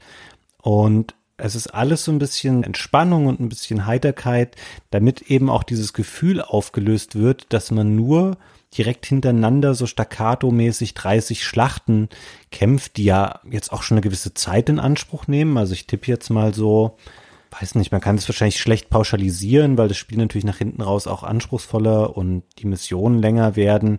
Aber du brauchst schon so eine halbe Stunde, würde ich jetzt sagen, für eine Mission teilweise. Ja, 20 Minuten. Ich habe, glaube ich, jetzt etwas über 20 Stunden gebraucht, um es durchzuspielen. Das heißt, ich müsste ja tendenziell eher mehr gebraucht haben bei 30 Missionen. Na gut, die Städteparts abziehen. Ja, also man braucht da einfach schon eine Weile und ich glaube, das will so ein bisschen eine Entspannungsebene einfach auch bieten, damit du nicht nach und nach nur dich in diesen Kämpfen aufreibst, weil natürlich konsolentypisch ist es auch nicht so. Du kannst nicht sagen, ach, jetzt habe ich gerade fünf Züge gemacht, jetzt gehe ich erstmal einen Kaffee trinken und mach das Ding aus, weil du kannst nicht speichern in den Missionen. Das heißt, du musst die quasi dann auch lösen und wenn du dann scheiterst, dann spielst du dann einfach eine halbe Stunde auch nochmal. Und deswegen tut dem Spiel das, glaube ich, auch gut, wenn es zwischendurch solche Plateau-Momente bietet, wo man eben nur durch so ein Dörfchen läuft, man verkauft drei Sachen, man geht in die Kirche, man befördert da kurz einen Charakter und all diese Sachen macht man, um das ein bisschen aufzulockern und dann wieder zu sagen, okay, und jetzt probiere ich den Kampf einfach nochmal. Weil es gibt auch, um da jetzt ganz kurz nur in die Kämpfe nochmal zurückzugehen, Nee, doch, da müssen wir jetzt nochmal zurückgehen, weil ich habe mich jetzt gerade nochmal an das Ärgerlichste erinnert, was ich über die Kämpfe noch sagen wollte. Ja, lustig. Wahrscheinlich will ich das Gleiche sagen, aber ich war mir nicht sicher, ob wir schon wieder an dem Punkt sind, wo wir sagen, jetzt springen wir da schon rein, weil wir dann definitiv nochmal Zeit brauchen auch. Es gibt die Angewohnheit in den Missionen, wo es Bossgegner gibt oder stärkere Feinde als Standardgegner. Das hat mich so aufgeregt stellenweise. Du hast ja schon gesagt, wenn die Gegner sind meist eher statisch und halten sich in Grüppchen irgendwann an bestimmten Punkten auf. Und diese Endgegner halten sich meistens an irgendwelchen Punkten auf, am oberen Ende einer Treppe oder in irgendeiner Ecke, wo alle Felder außenrum mit Gegnern voll sind oder irgendwie ein Thron steht oder irgendwas, sodass du ganz schlecht rankommst an diese Feinde. Und du merkst eigentlich, okay, ich habe die Mission total im Griff. Ich arbeite jetzt hier die ganzen Gegner ab, ohne dass ich selber Einheiten verliere. Wenn ich Schaden nehme, heile ich die und ich komme am Schluss zu dem Endgegner und habe meinetwegen noch sieben Figuren von zwölf. Und dann schaffe ich es einfach nicht, diese Figuren so anzuordnen, um diesen besonders starken Gegner, dass ich in einer Runde mit mehreren Figuren dem Schaden bereiten kann, weil die haben manchmal dann auch viele Hitpoints, sondern ich schaffe es vielleicht mit ein oder zwei von meinen Einheiten, mich in eine Position zu bringen, nehme dann super viel Schaden, nach und nach sterben mir die Leute weg und obwohl ich in einer Position war, von der aus ich eigentlich diese Mission locker hätte schaffen müssen, wenn sie am Schluss nicht so künstlich mir die Option beschränkt, den stärksten Gegner anzugreifen, das fand ich stellenweise ein bisschen frustig dann. Das ist gemein, das ist richtig. Das meinte ich aber interessanterweise gar nicht. Das Spiel hat nämlich noch ein grundlegenderes Problem, wenn man das ein Problem nennen mag, aber jedenfalls ein Design. Und zwar ist das so, dass das die Züge nicht in Gegner- und Freunde-Runden aufteilt. Oh ja. Und das ist schon ein wesentlicher Unterschied zu fast allen anderen Spielen dieser Art, auch zu Fire Emblem. Mhm. Normalerweise ist es so, man kennt das, die Gegner sind alle dran, nacheinander, und dann ziehen die und dann sind die fertig und das, was von dir noch lebt, das legst du dir dann schön zurecht und dann ziehst du die so schön und dann steckst du an den richtigen Punkten zu und schaltest dann halt möglichst viele Leute aus. Es ist ja in diesen Spielen immer wahnsinnig wichtig, nicht viele Gegner zu verwunden, sondern wenige Gegner zu töten, ja, weil jeder, der tot ist, kann nicht mehr zurückschlagen nächste Runde. Weil die anderen werden ja nicht schwächer, ja, das ist ja ein Videospiel, ja, wenn da einer 20 Hitpoints hat und hat nach deinem Zuschlagen noch einen, ist das so, als wäre der nächste Runde noch vollkommen gesund. So, und dieses Spiel macht es anders und zwar schlagen alle durcheinander, bis alle mal dran gewesen sind und dann fangen sie alle wieder von vorne an. Aber sie haben alle einen Speedwert und danach wird festgelegt, wann sie drankommen in dieser Zeit. Also alle durcheinander, ne? deine wie Gegner. Und es gibt einen Zufallseffekt da drauf. Und das macht mich irre. Das macht mich irre. Ja, dann stelle ich mich neben jemanden, schlage einmal zu und dann darf der zweimal zurückschlagen. Einmal, als er nach mir drankommt und dann nächste Runde, weil er zufällig vor mir drankommt nochmal. Und dadurch können ganze Schlachten verloren gehen. Und wir sprechen hier von einem Spiel, wie gesagt, wo man halt in diesen 20, 30 Minuten, 40 Minuten Schlachten nicht speichern kann. Und es können dir einfach Sachen ganz dämlich verloren gehen. Also nur mal so ein Beispiel. Es gibt irgendeine Stelle, wo ein Fluss ist und da führt genau eine Brücke drüber und der Gegner stellt drei oder vier Einheiten auf die andere Seite der Brücke. Und er stellt die dann so hin, dass der nicht die Brücke blockiert, sondern so, dass du über die Brücke gehen kannst, ein Feld rein und dann von drei Gegnern umstanden bist, die alle auf dich zuschlagen können. Und deine Leute können nicht nach, weil du deinen eigenen Leuten im Weg stehst. Und wenn er auf dem zweiten Feld, auf der Brücke selber, dann hinter deiner Figur nicht direkt einen Fernkämpfer hast, kann von dir nur einer zuschlagen. Beim zweimal Spielen gibt es zwei mögliche Ausgänge. Beim ersten Mal gehe ich rein, stelle mich dahin, ziehe einen Heiler nach, damit ich das dann gleich wieder heilen kann schlage auf den ersten Gegner und der weicht aus. Das gibt es manchmal, ja, so ein Zufallseffekt. So manche Gegnerkategorien können ausweichen. Und dann weicht der halt aus und ich richte gar keinen Schaden an. Und dann schlagen die alle auf mich ein und ich heile und schlagen auf mich ein und dann komme ich da nicht weiter. Dann entwickelt sich so eine Abnutzung, weil ich muss ja mal irgendwann einen von denen wegräumen, damit ich mit meinen anderen Leute nachkommen können. Aber ich komme nicht durch, weil mir der erste Schlag schon fehlgegangen ist. Und dann spiele ich die dämliche Mission nochmal und gehe hin und mein Charakter macht einen Critical Hit beim ersten Gegner, schlägt zweimal zu, einfach zufällig, Pam räumt den ersten aus dem Weg und dann passiert durch schieres Glück das so, dass einer von meinen dran ist und dann geht er vorbei und dann ist das alles wie ein Traum gelöst. Ich muss mich gar nicht mehr anstrengen. Und das war nur Zusammentreffen von, wann ist der zufällig im Timing dran und wie gut ist der Schlag durchgekommen. Und das kann dir immer passieren und das kann dir ganze Missionen zerstören. Das stimmt. Ich finde auch, dass es super schnell geht. Die, Situation, die du schreibst, ist perfekt dafür geeignet, weil es einfach zwei grundlegend andere Ausgänge jetzt sind, die einen maßgeblichen Einfluss auf das Spiel dann nehmen können. Ich habe nichts gegen den Faktor, dass es Schläge gibt, die mal random daneben gehen. Ich finde genauso ist auch gut, dieses Prinzip der Critical Hits zu haben. Das ist auch so ein Standardelement innerhalb des Genres. Das mit der variierenden Reihenfolge raff ich beim besten Willen allerdings auch nicht, weil das ist ja ein Spiel, was rein auf Zahlen und auf Levelsystemen funktioniert, ohne jeglichen motorischen Skill abzufragen. Und dann musst du natürlich auch als Spieler irgendwie dafür belohnt werden, dass du versuchst, diese Systeme zu verstehen und entsprechend planen zu agieren. Und wenn dann die Situation auftritt, die du beschreibst, dass das Spiel einfach random die Reihenfolge durcheinander würfelt, das ist für dich als Spieler nicht planbar. Du kannst damit nicht umgehen. Natürlich kann sich das auch zu deinem Glück auswirken, in der Regel willst du als Spieler ja aber nicht für deine persönliche Befriedigung und für ein cooles Spielerlebnis, dass du aus Glück einfach bevorzugt da jetzt rankommst, sondern du möchtest, dass der Plan so aufgeht, wie du ihn dir entworfen hast. Und das hat mich an ein paar Stellen auch echt genervt. Was ich aber wiederum gut finde, ist dieser Wechsel, dass es keine geschlossene Spielerphase und danach eine Gegnerphase gibt, weil das gleicht es natürlich ein bisschen aus, dass es keinen Wechsel gibt zwischen Angriff und Verteidigung. Also, dass die Angegriffenen sich nicht verteidigen. Weil wenn das dann noch wäre, dass es komplett geschlossene Phasen gäbe, dann würdest du halt zwölfmal hintereinander, im Extremfall wärst du quasi dran und könntest Schaden anrichten, bevor der Gegner wieder dran käme, um irgendwie dir weh zu tun. Und das würde auf jeden Fall das Verhältnis, glaube ich, zu krass beeinflussen. Und deswegen finde ich es gut, wie sie es gemacht haben, dass nur der Angreifer macht Schaden, aber dafür wechselt die Initiative quasi nach jedem einzelnen Zug hin und her. Aber ja, das Zufallselement, das hätten sich leider echt klemmen können es gibt schon Gründe darin, die halt in dieser Mischung von Ideen, die sie da zusammengeführt haben, dass die vielleicht für sie mit einem Zufallselement besser funktioniert. Aber ich finde es halt aus der Spielersicht in einem Taktikspiel so frustrierend, weil die Bewegung der Charaktere ist ja das Einzige, was ich so richtig in der Hand habe. Ja? Wie die zuschlagen, ja, Mai. Ja?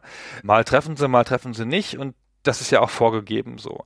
Aber meine ganze Cleverness und Planung und mein Skill in so einem Spiel zeigt sich ja dadurch, wie ich sie ziehe. Ich mache einen Flankenmanöver, ich ziehe einen zurück, damit sie mir nachkommen müssen. Ich blockiere Engstellen, der Klassiker und all diese Sachen. Und das wird sehr viel schwieriger oder unberechenbarer, wenn die mir nicht einen klaren Anhalt dafür geben, in welcher Reihenfolge ich ziehen kann. Und das hat nicht nur was damit zu tun, dass ich schneller Gegner ausschalten kann. Das ist auch, dass ich mich schlechter bewegen kann, weil ich will mich ja bewegen in einer Art Formation die ich optimiert habe darauf, ist ja der Klassiker. Ich meine, ich habe in den Bogenschützen und den Magier in der zweiten Reihe und den Heiler dann auch noch und so und die Kämpfer natürlich vorne und bestimmte Kämpfer habe ich eher an den Seiten, damit die ausschwärmen können und bestimmte Kämpfer, die eher langsam sind, habe ich in der Mitte. Ich mache mir da viel Gedanken drüber. Ja? Und dann möchte ich gerne weiterziehen in dieser Formation und dann geht das nicht, weil jetzt kann der ziehen, der in der Mitte der Formation steht ja. und der soll aber jetzt noch gar nicht ziehen, sonst muss er zu nah ran und der, der da an die Stelle hin sollte, der ist weiter hinten und der kommt aber nicht dran und dann ah, bleibe ich da einfach länger stehen, ein paar Runden lang, weil ich so lange warten muss, bis in der Reihenfolge die Leute wieder dran sind. Ja, im Grunde genommen dieses Einrichten einer Formation und auch die Bewegung in einer Formation, das ist ja im Grunde genommen ein großer Anteil des Spiels. Also das gehört einfach dazu und das torpediert das Spiel so ein bisschen. Aber auch da wieder es ist nie so richtig gravierend, weil wie gesagt, wenn du halt mal scheiterst, mein Gott, dann machst du es halt nochmal und es hat nicht wirklich eine schlimme Strafe und das Spiel ist halt an sich auch eher einfach. Wirklich so zum Ende hin, da wird es ein bisschen schwieriger, auch weil dann Missionen teilweise miteinander direkt verbunden werden, so dass du nicht die Möglichkeit hast, zwischendurch zu speichern oder alles wieder schick zu machen. Aber auch da, wenn man vorher ganz gut gelevelt hat und eine Party hat, die eingespielt ist, dann kann man das schon alles schaffen. Und dafür ist es auch wichtig für eine gute Party, wie man mit dem Beförderungssystem umgeht. Um jetzt nochmal zu versuchen, das jetzt hier rein zu, reinzustreuen. Man hat es im Grunde genommen super schnell erklärt. Es klingt so nach furchtbar anspruchsvoll, wenn man sagt, man kann da die Charaktere befördern. Dann denkt man so, okay, es gibt da ganz viele verschiedene Pfade, die die gehen können. Dem ist aber gar nicht so. Du hast halt eine Ausgangsklasse, der alle angehören. Und dann gibt es quasi eine Verbesserungsstufe, zu der sie sich dann quasi entwickeln können, so ähnlich wie die Pokémon im Grunde genommen. Und dafür müssen sie alle mindestens Level 10 erreichen. Und da ist es eine ganz interessante strategische Überlegung, die man auch machen muss, wann man diese Beförderung dann vornimmt. Weil im Grunde denkt man, cool, ich kann jetzt den Swordsman, also den Max, zum Hero befördern. Das klingt ja erstmal alles viel geiler. Und es hat den positiven Effekt erstmal, dass er cooler aussieht. Alle Charaktere bekommen einen neuen Look und ein neues Pixelfigürchen, wenn sie befördert sind. Und sie können bessere Waffen tragen die die Ausgangsklassen nicht tragen können, aber sie werden in einer bestimmten Form auch genervt, dass ihre Statuswerte, die sie sich schon aufgebaut haben durch das Leveln, erstmal zurückgesetzt werden oder ein bisschen wieder reduziert werden. Man kann es sich so vorstellen, dass man quasi in so ein höheres Tier reinrutscht, wie man es in anderen Spielen vielleicht nennen würde, aber da auf einem niedrigeren Level wieder startet. Und dann muss man genau abwägen, okay, mache ich diese Beförderung jetzt schon auf Level 10 oder warte ich noch ein bisschen länger und mache es erst dann, weil jetzt in der nächsten Mission ist es nicht so schlimm, wenn der Charakter dann temporär ein bisschen schwächer ist. Und da kann man ganz viel hin und her überlegen. Und es gibt auch keine so klare Meinung dazu. Bis heute nicht. Es gibt Leute, die sagen, die machen das sofort, wenn es geht. Es gibt Leute, die sagen, so habe ich es auch gemacht ich warte so lange, bis man irgendwie Equipment findet, was ich sonst nicht nutzen kann. Und es gibt auch Leute, die sagen, dass sie erstmal bis Level 20 leveln da ist nämlich dann Schluss mit der Ausgangsklasse. Da musst du befördern dann, sonst gibt es keine weitere Charakterentwicklung mehr. Die kann dann keine Erfahrung mehr sammeln, weil das im Endeffekt dazu führt, dass später die stärkste Form dieses Charakters erreicht werden kann. Ich weiß nicht, wie hast du deine Beförderung gemacht? Ich habe Max und die Magier befördert und den Rest so nach und nach. Also ich finde, Max ist halt so ein zentraler Charakter. Da habe ich das Gefühl gehabt, der muss schnell noch stärker werden. Also ich habe die ganze Zeit sehr stark mit Max gespielt als Tank. Ich habe den immer in die Mitte gestellt und einen Heiler hinter ihn und habe alle auf ihn schlagen lassen und immer geheilt. Das war mein zentraler Charakter für alles. Und das legt das Spiel auch wahnsinnig nahe, weil die KI, die ja nicht so schlau ist, die greift schon, wenn es irgendwie geht, immer den Hauptcharakter an. Weil sie ja weiß, ne, das weiß sie ja, dass dann meine Mission vorbei ist. Das ist, glaube ich, eine von den drei Fakten, die die KI mit auf den Weg bekommen hat, von wegen, greif den Typen an, wenn du den schaffst, dann ist die Mission gleich gewonnen. Und deswegen ist sie sehr darauf fokussiert. ja, genau. Die KI macht so kleine Fehler. Erstmal ist die nicht grundsätzlich gut aufgestellt, weil die auch nicht so richtig so einen cleveren Plan hat oder so, sondern halt sich abarbeiten lässt. Ja, stellt da eine Truppe hin, da eine Truppe dahin. Aber auch im Kleinen entschließt sie sich manchmal einfach gar nicht anzugreifen oder bewegt den einen Kämpfer hinter einen anderen, wo er nicht mehr kämpfen kann, anstatt ihn nach vorne in den Nahkampf zu bewegen und so. Es ist schon sehr komisch. Ich habe den Max relativ schnell befördert, dann musste ich ihn halt mal ein paar Missionen lang schonen, aber das ging schon. Und die Magier stehen in der zweiten Reihe, die fand ich jetzt eh nicht so anfällig von den schlechteren Werten. Ja, richten sie halt nicht mehr ganz so viel Schaden an, ja, Mai. Ja, zumal die Magier ja auch den Nachteil haben zum Großteil, den wir anfangs schon mal beschrieben haben, dass sie sehr langsam sind. Also nicht langsam im Sinne von, sie kommen immer als Letzte dran, aber sie haben keine hohe Mobilität. Hinter den Reitern und den Flugcharakteren fallen sie eh schnell zurück und dadurch nehmen sie meistens dann auch weniger Schaden weil sich selten so Fronten rausbilden, dass auf einmal ganz viele Gegner von hinten kommen und dann deine ganzen Nachzügler angreifen. Deswegen sind sie meistens ganz gut geschützt. Ich erinnere mich dran, dass ich echt Probleme hatte, zum Beispiel die Heiler überhaupt irgendwann zu leveln, weil sie einfach generell total zurückhingen in ihrer Charakterentwicklung und ich ewig gebraucht habe, um mal Level 10 mit denen zu erreichen. Ja, ist auch einfach total schwer. Haben wir ja schon gesagt, dass das im Nachfolger verbessert wird. Zumal sie auch so wahnsinnig nutzlos sind im Nahkampf und sich auch nicht da Ersatzerfahrungspunkte holen können. Im zweiten Teil kriegst du gleich als ersten von den ersten drei Charakteren einen Heiler.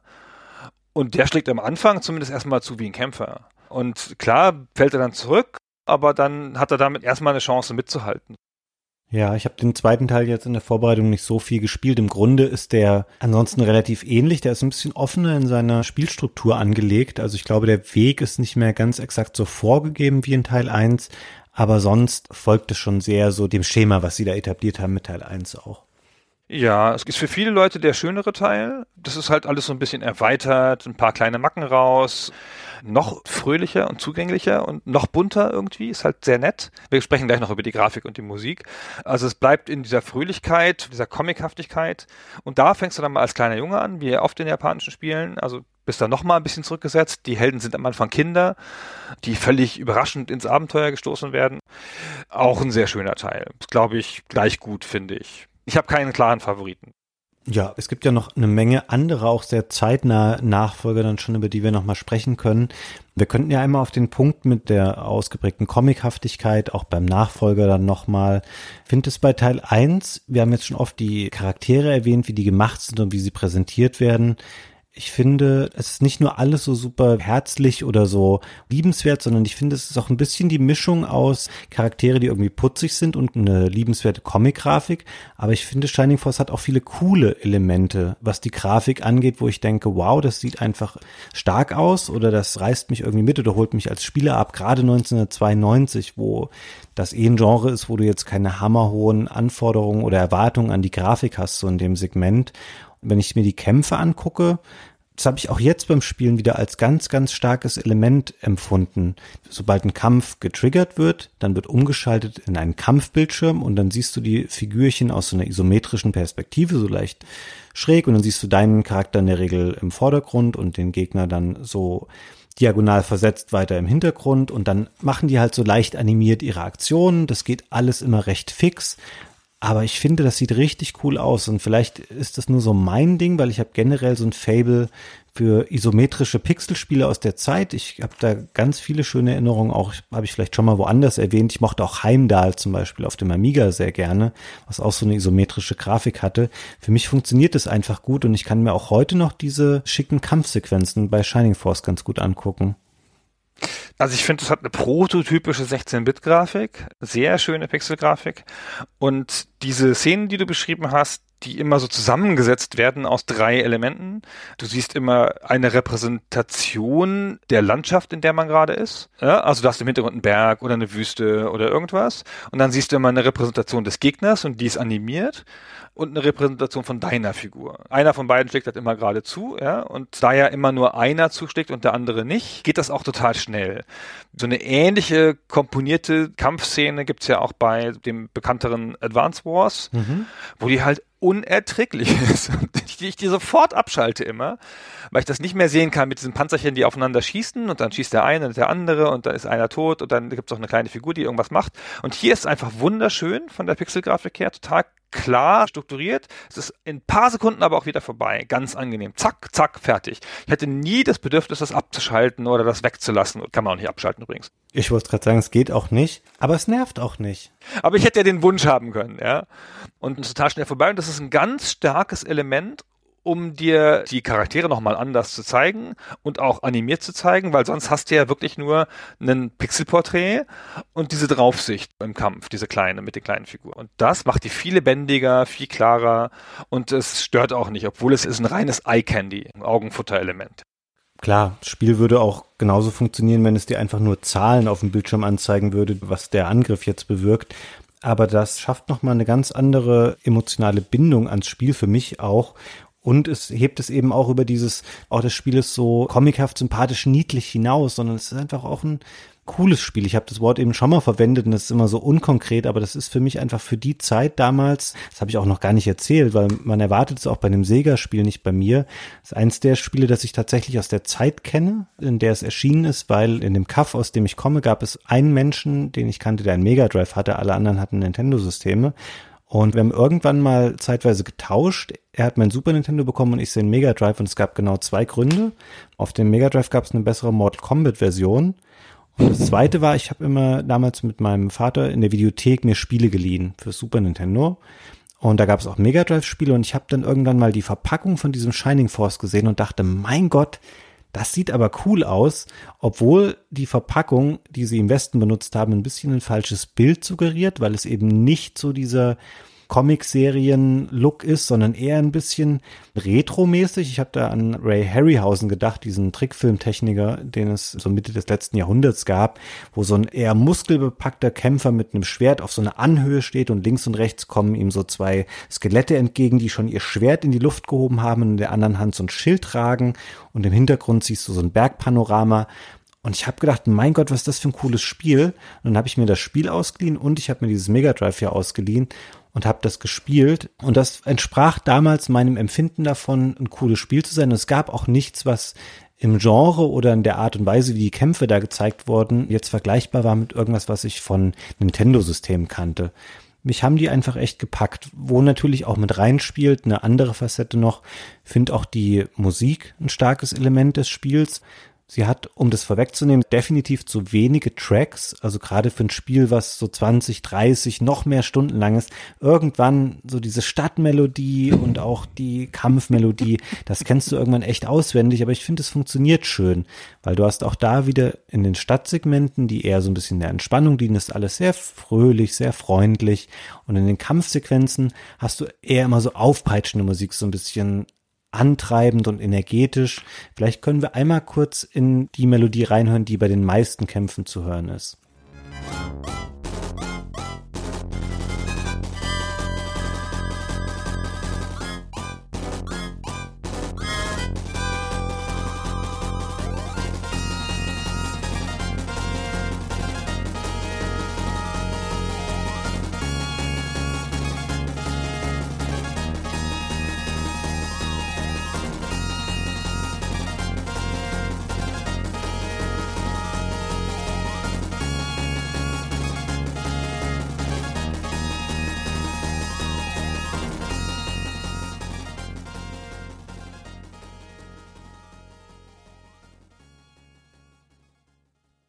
Sehr schön. Ja, finde ich auch. Die sind alle sehr schön. Der ganze Soundtrack ist ganz cool. Ich konnte ihn nicht ertragen, leider im Spiel. Oh. Wie du sagst doch gerade, er ist ganz schön. Ja, und das ist auch ganz schön. Es hat natürlich viel zu wenig Stücke, das ist das eine, aber auch die Stücke, und da möchte ich mit besonderem hässlichen Finger auf die Stadtmusik zeigen. Die Stadtmusik, da habe ich erst überhaupt nach einer Weile gemerkt, also indem ich es mir genau angehört habe, dass das ein Stück ist. Ich habe gedacht, das sei ein sechs Sekunden Loop. Ja, ja. Weil sich das so ähnelt in diesem Stück, dass du das Gefühl hast, es kommt immer das Gleiche. Ich habe wirklich mit der Stoppuhr da gesessen und geguckt, wie lang dieser Loop eigentlich ist. Und dann habe ich dabei irgendwann raus, indem ich öfter gehört habe, ah, jetzt verändert sich ja minimal. Das war mir überhaupt nicht klar. Ich dachte, es wäre wirklich nur immer eine Tonfolge nach der nächsten, nach der nächsten, nach der nächsten. Und es hat mich irre gemacht in der Stadt. Also wirklich. Ja, den Punkt gebe ich dir. Bei den Stadtmelodien, die könnte man jetzt böse gesagt auch so ein bisschen düdelig nennen. Ja, da hören wir jetzt auch mal rein, da müssen die Leute durch. Hier, das ist die Stadtmelodie.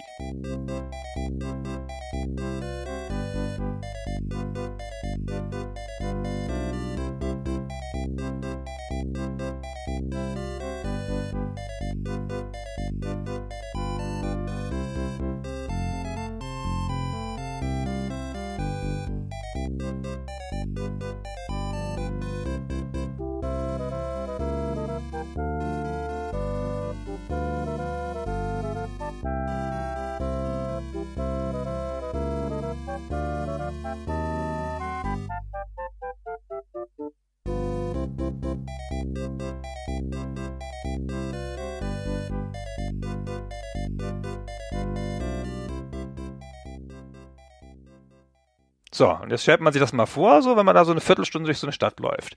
Und das ist ja ein Moment der Entspannung, die Städte. Ja, das ist ja zwischen den Kämpfen, du bist gerade zurück, du hast gerade ein bisschen Ruhe, es geht die Story weiter. Das ist einer der schöneren Teile sogar. Das ist nicht so eine typische Rollenspielstadt, wo du so einen großen Erforschungsdruck hast, das ist alles überschaubar.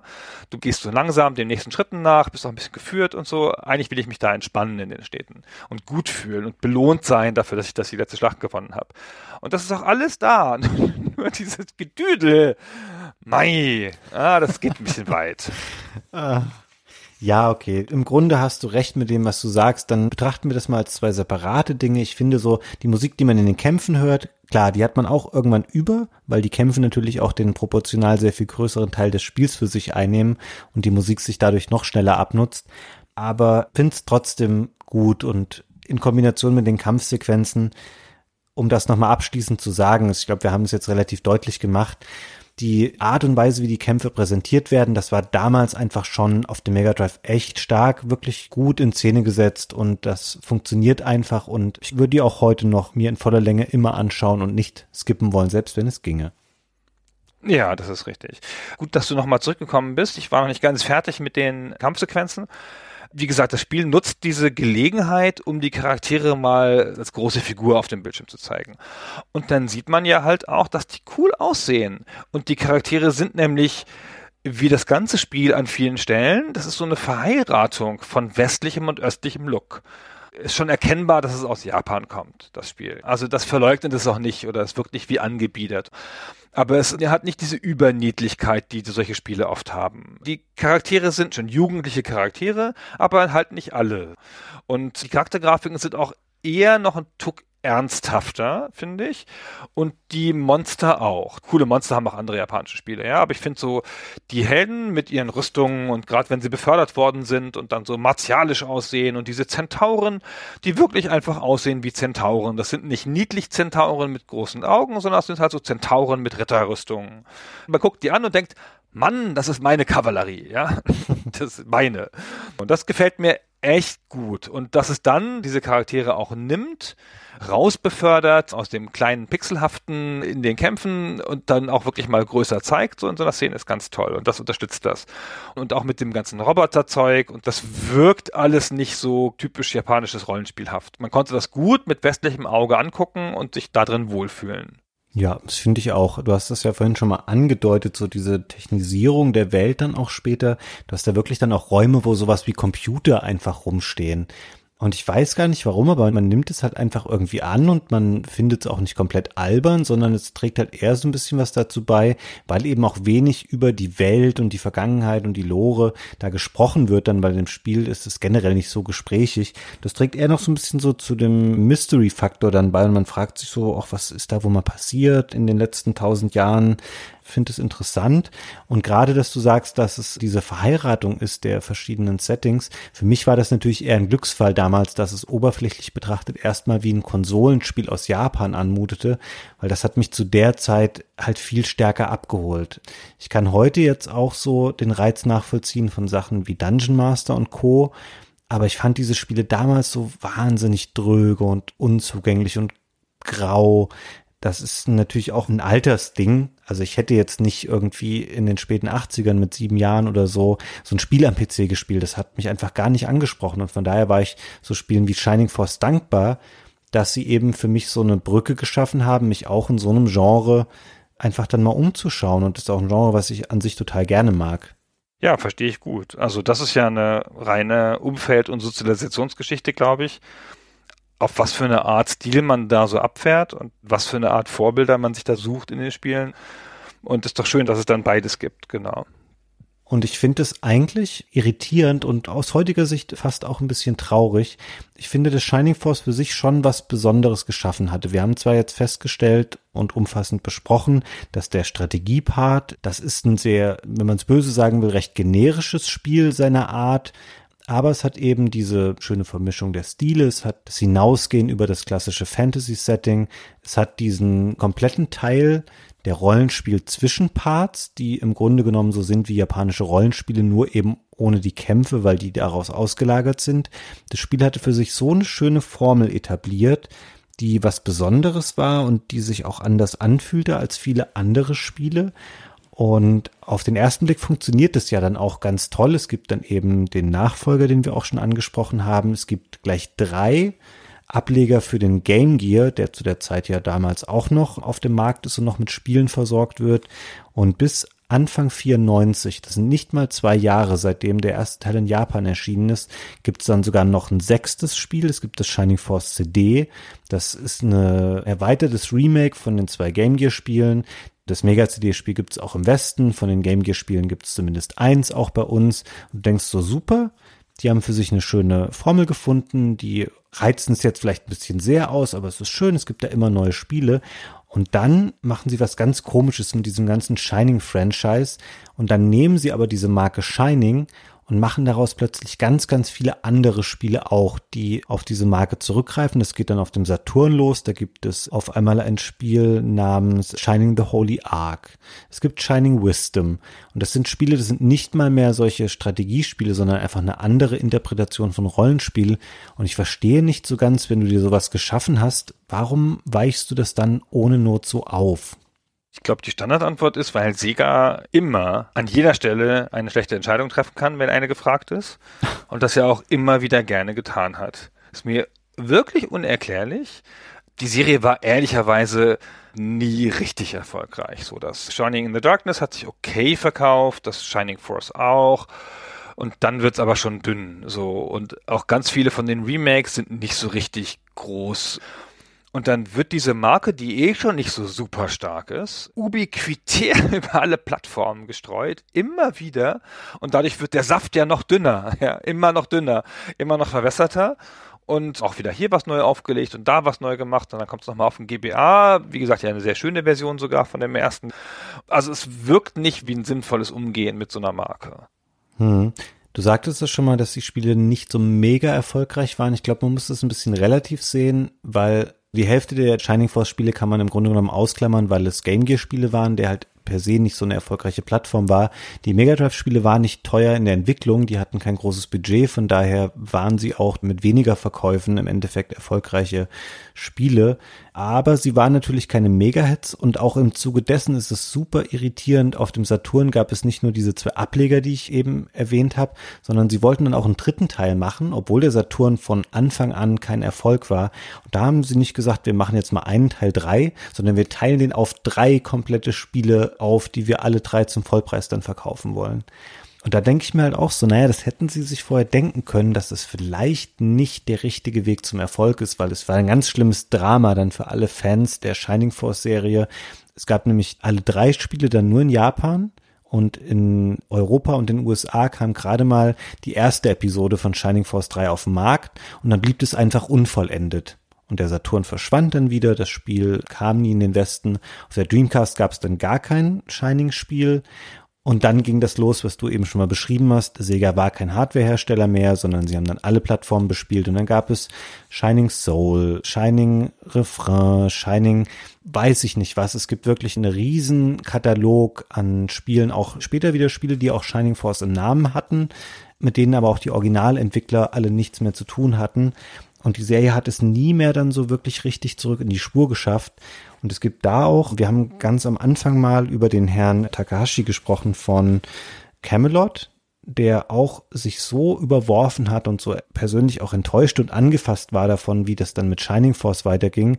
Sonic Software Planning wurde ja dann zu Camelot Mitte der 90er. Das waren sie auch schon, als sie Shining Force 3 gemacht haben. Und irgendwann haben sie die Verbindung zu Sega einfach gekappt und haben gesagt, so, unser neuer Partner ist jetzt Nintendo.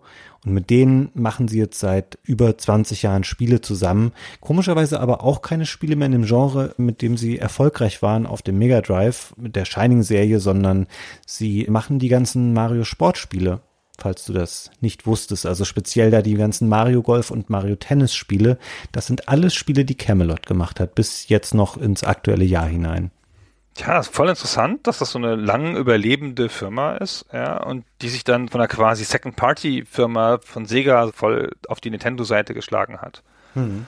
Ja, aber ich finde, du bist ein bisschen zu schnell über der Shining Force 3 weggegangen, weil Shining Force 3 ist ja so ein bisschen wie so eine Offenbarung, so eine Wiederkehr so eine Rückbesinnung. Das ist ja ein gutes Spiel gewesen nach allem, was auch die Presse gesagt hat und so. Und dann kommt das wieder, nachdem die ganz schlimm mit der Serie umgegangen sind, kommt es endlich wieder und dann machen sie diesen Quatsch mit den drei Teilen und dann kommt der doch nicht zu uns.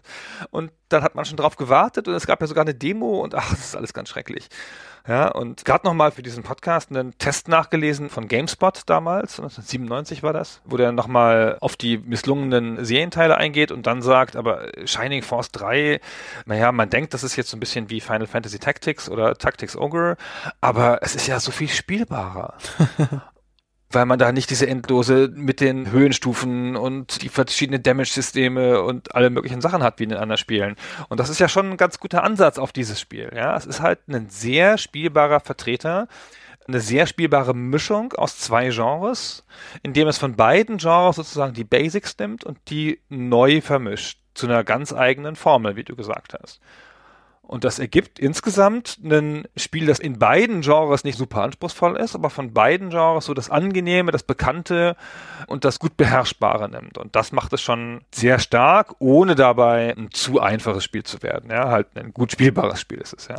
Ja, ich habe generell auch in der Vorbereitung heute nochmal überlegt, jetzt von wegen, was so mein Gesamteindruck wäre, weil man an so vielen Stellen in der Beschäftigung mit dem Spiel an den Punkt kommt, wo man sagt, ja, das ist auf so einem okay Niveau gemacht, aber es hat gar nichts Bemerkenswertes. Also Shining Force und auch Teil 2 und vielleicht auch Teil 3, den ich jetzt vom Saturn her nicht wirklich kenne, das sind so typische Spiele, die sind mehr als die Summe ihrer Einzelteile. Die funktionieren halt gut in der Kombination dieser Genres, die haben einen schönen Artstyle, die Musik passt gut dazu.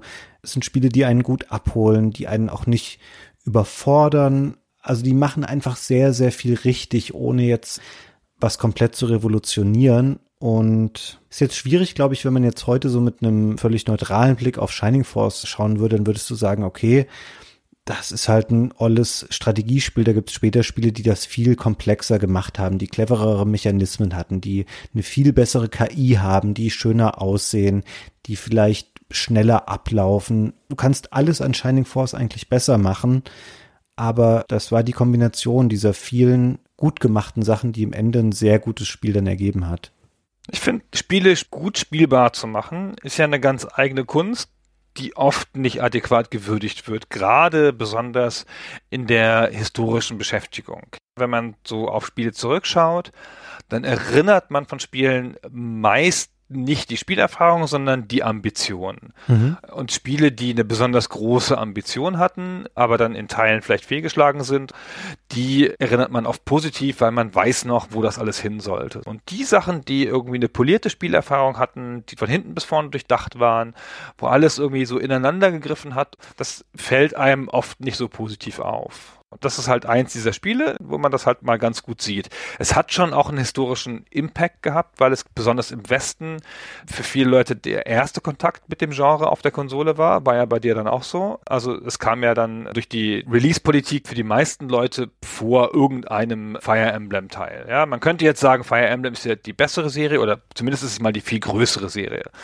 Also viel größerer Verkaufserfolg. Aber das war halt nicht im Westen zu der Zeit, als Shining Force schon im Westen war. Und die Leute in den USA und in Europa haben halt das als ersten Kontakt mit dem Tactics-Genre gehabt. Es dauert sogar noch viel, viel, viel länger. Es dauert bis in die 2000er Jahre hinein, bis auf dem GBA dann die ersten Advance Wars und Fire Emblem Spiele überhaupt in den Westen kommen. Genau, die machen es ja dann nochmal sehr groß. Für mich war das dann so, die hatten ihre natürliche Heimat gefunden, die Taktikspiele auf dem GBA. Aber wie gesagt, also Shining Force war halt schon deutlich vorher da und hat halt auch Leuten diesen japanischen Geschmack an solchen Spielen nahegebracht, weil bei allem, was man über die vielen, vielen, vielen Taktikspiele auf dem PC sagen kann, ja, die es ja in allen Ausprägungen, in allen Tiefen gab, die Charaktere wie in einem Rollenspiel mit Rollenspielwerten in so einem Spiel in den Vordergrund zu stellen, ist ein japanischer Ansatz auf dieses Genre. So, da kommen die Japaner her. Im Westen hat man das lange, lange, lange Zeit im Wesentlichen begriffen als Militärspiele in was weiß ich für welchen Settings, ja, mit Fantasy und Science Fiction oder irgendwas, aber auf jeden Fall so mit austauschbaren Einheiten, mit sehr starkem Fokus auf die Einheitenbewegung und einer sehr zurückgenommenen Story. Und das ist ja sogar ein bisschen nach Japan geschwappt, ja, mit Famicom Wars, also dem Vorgänger sozusagen der Advance Wars Serie.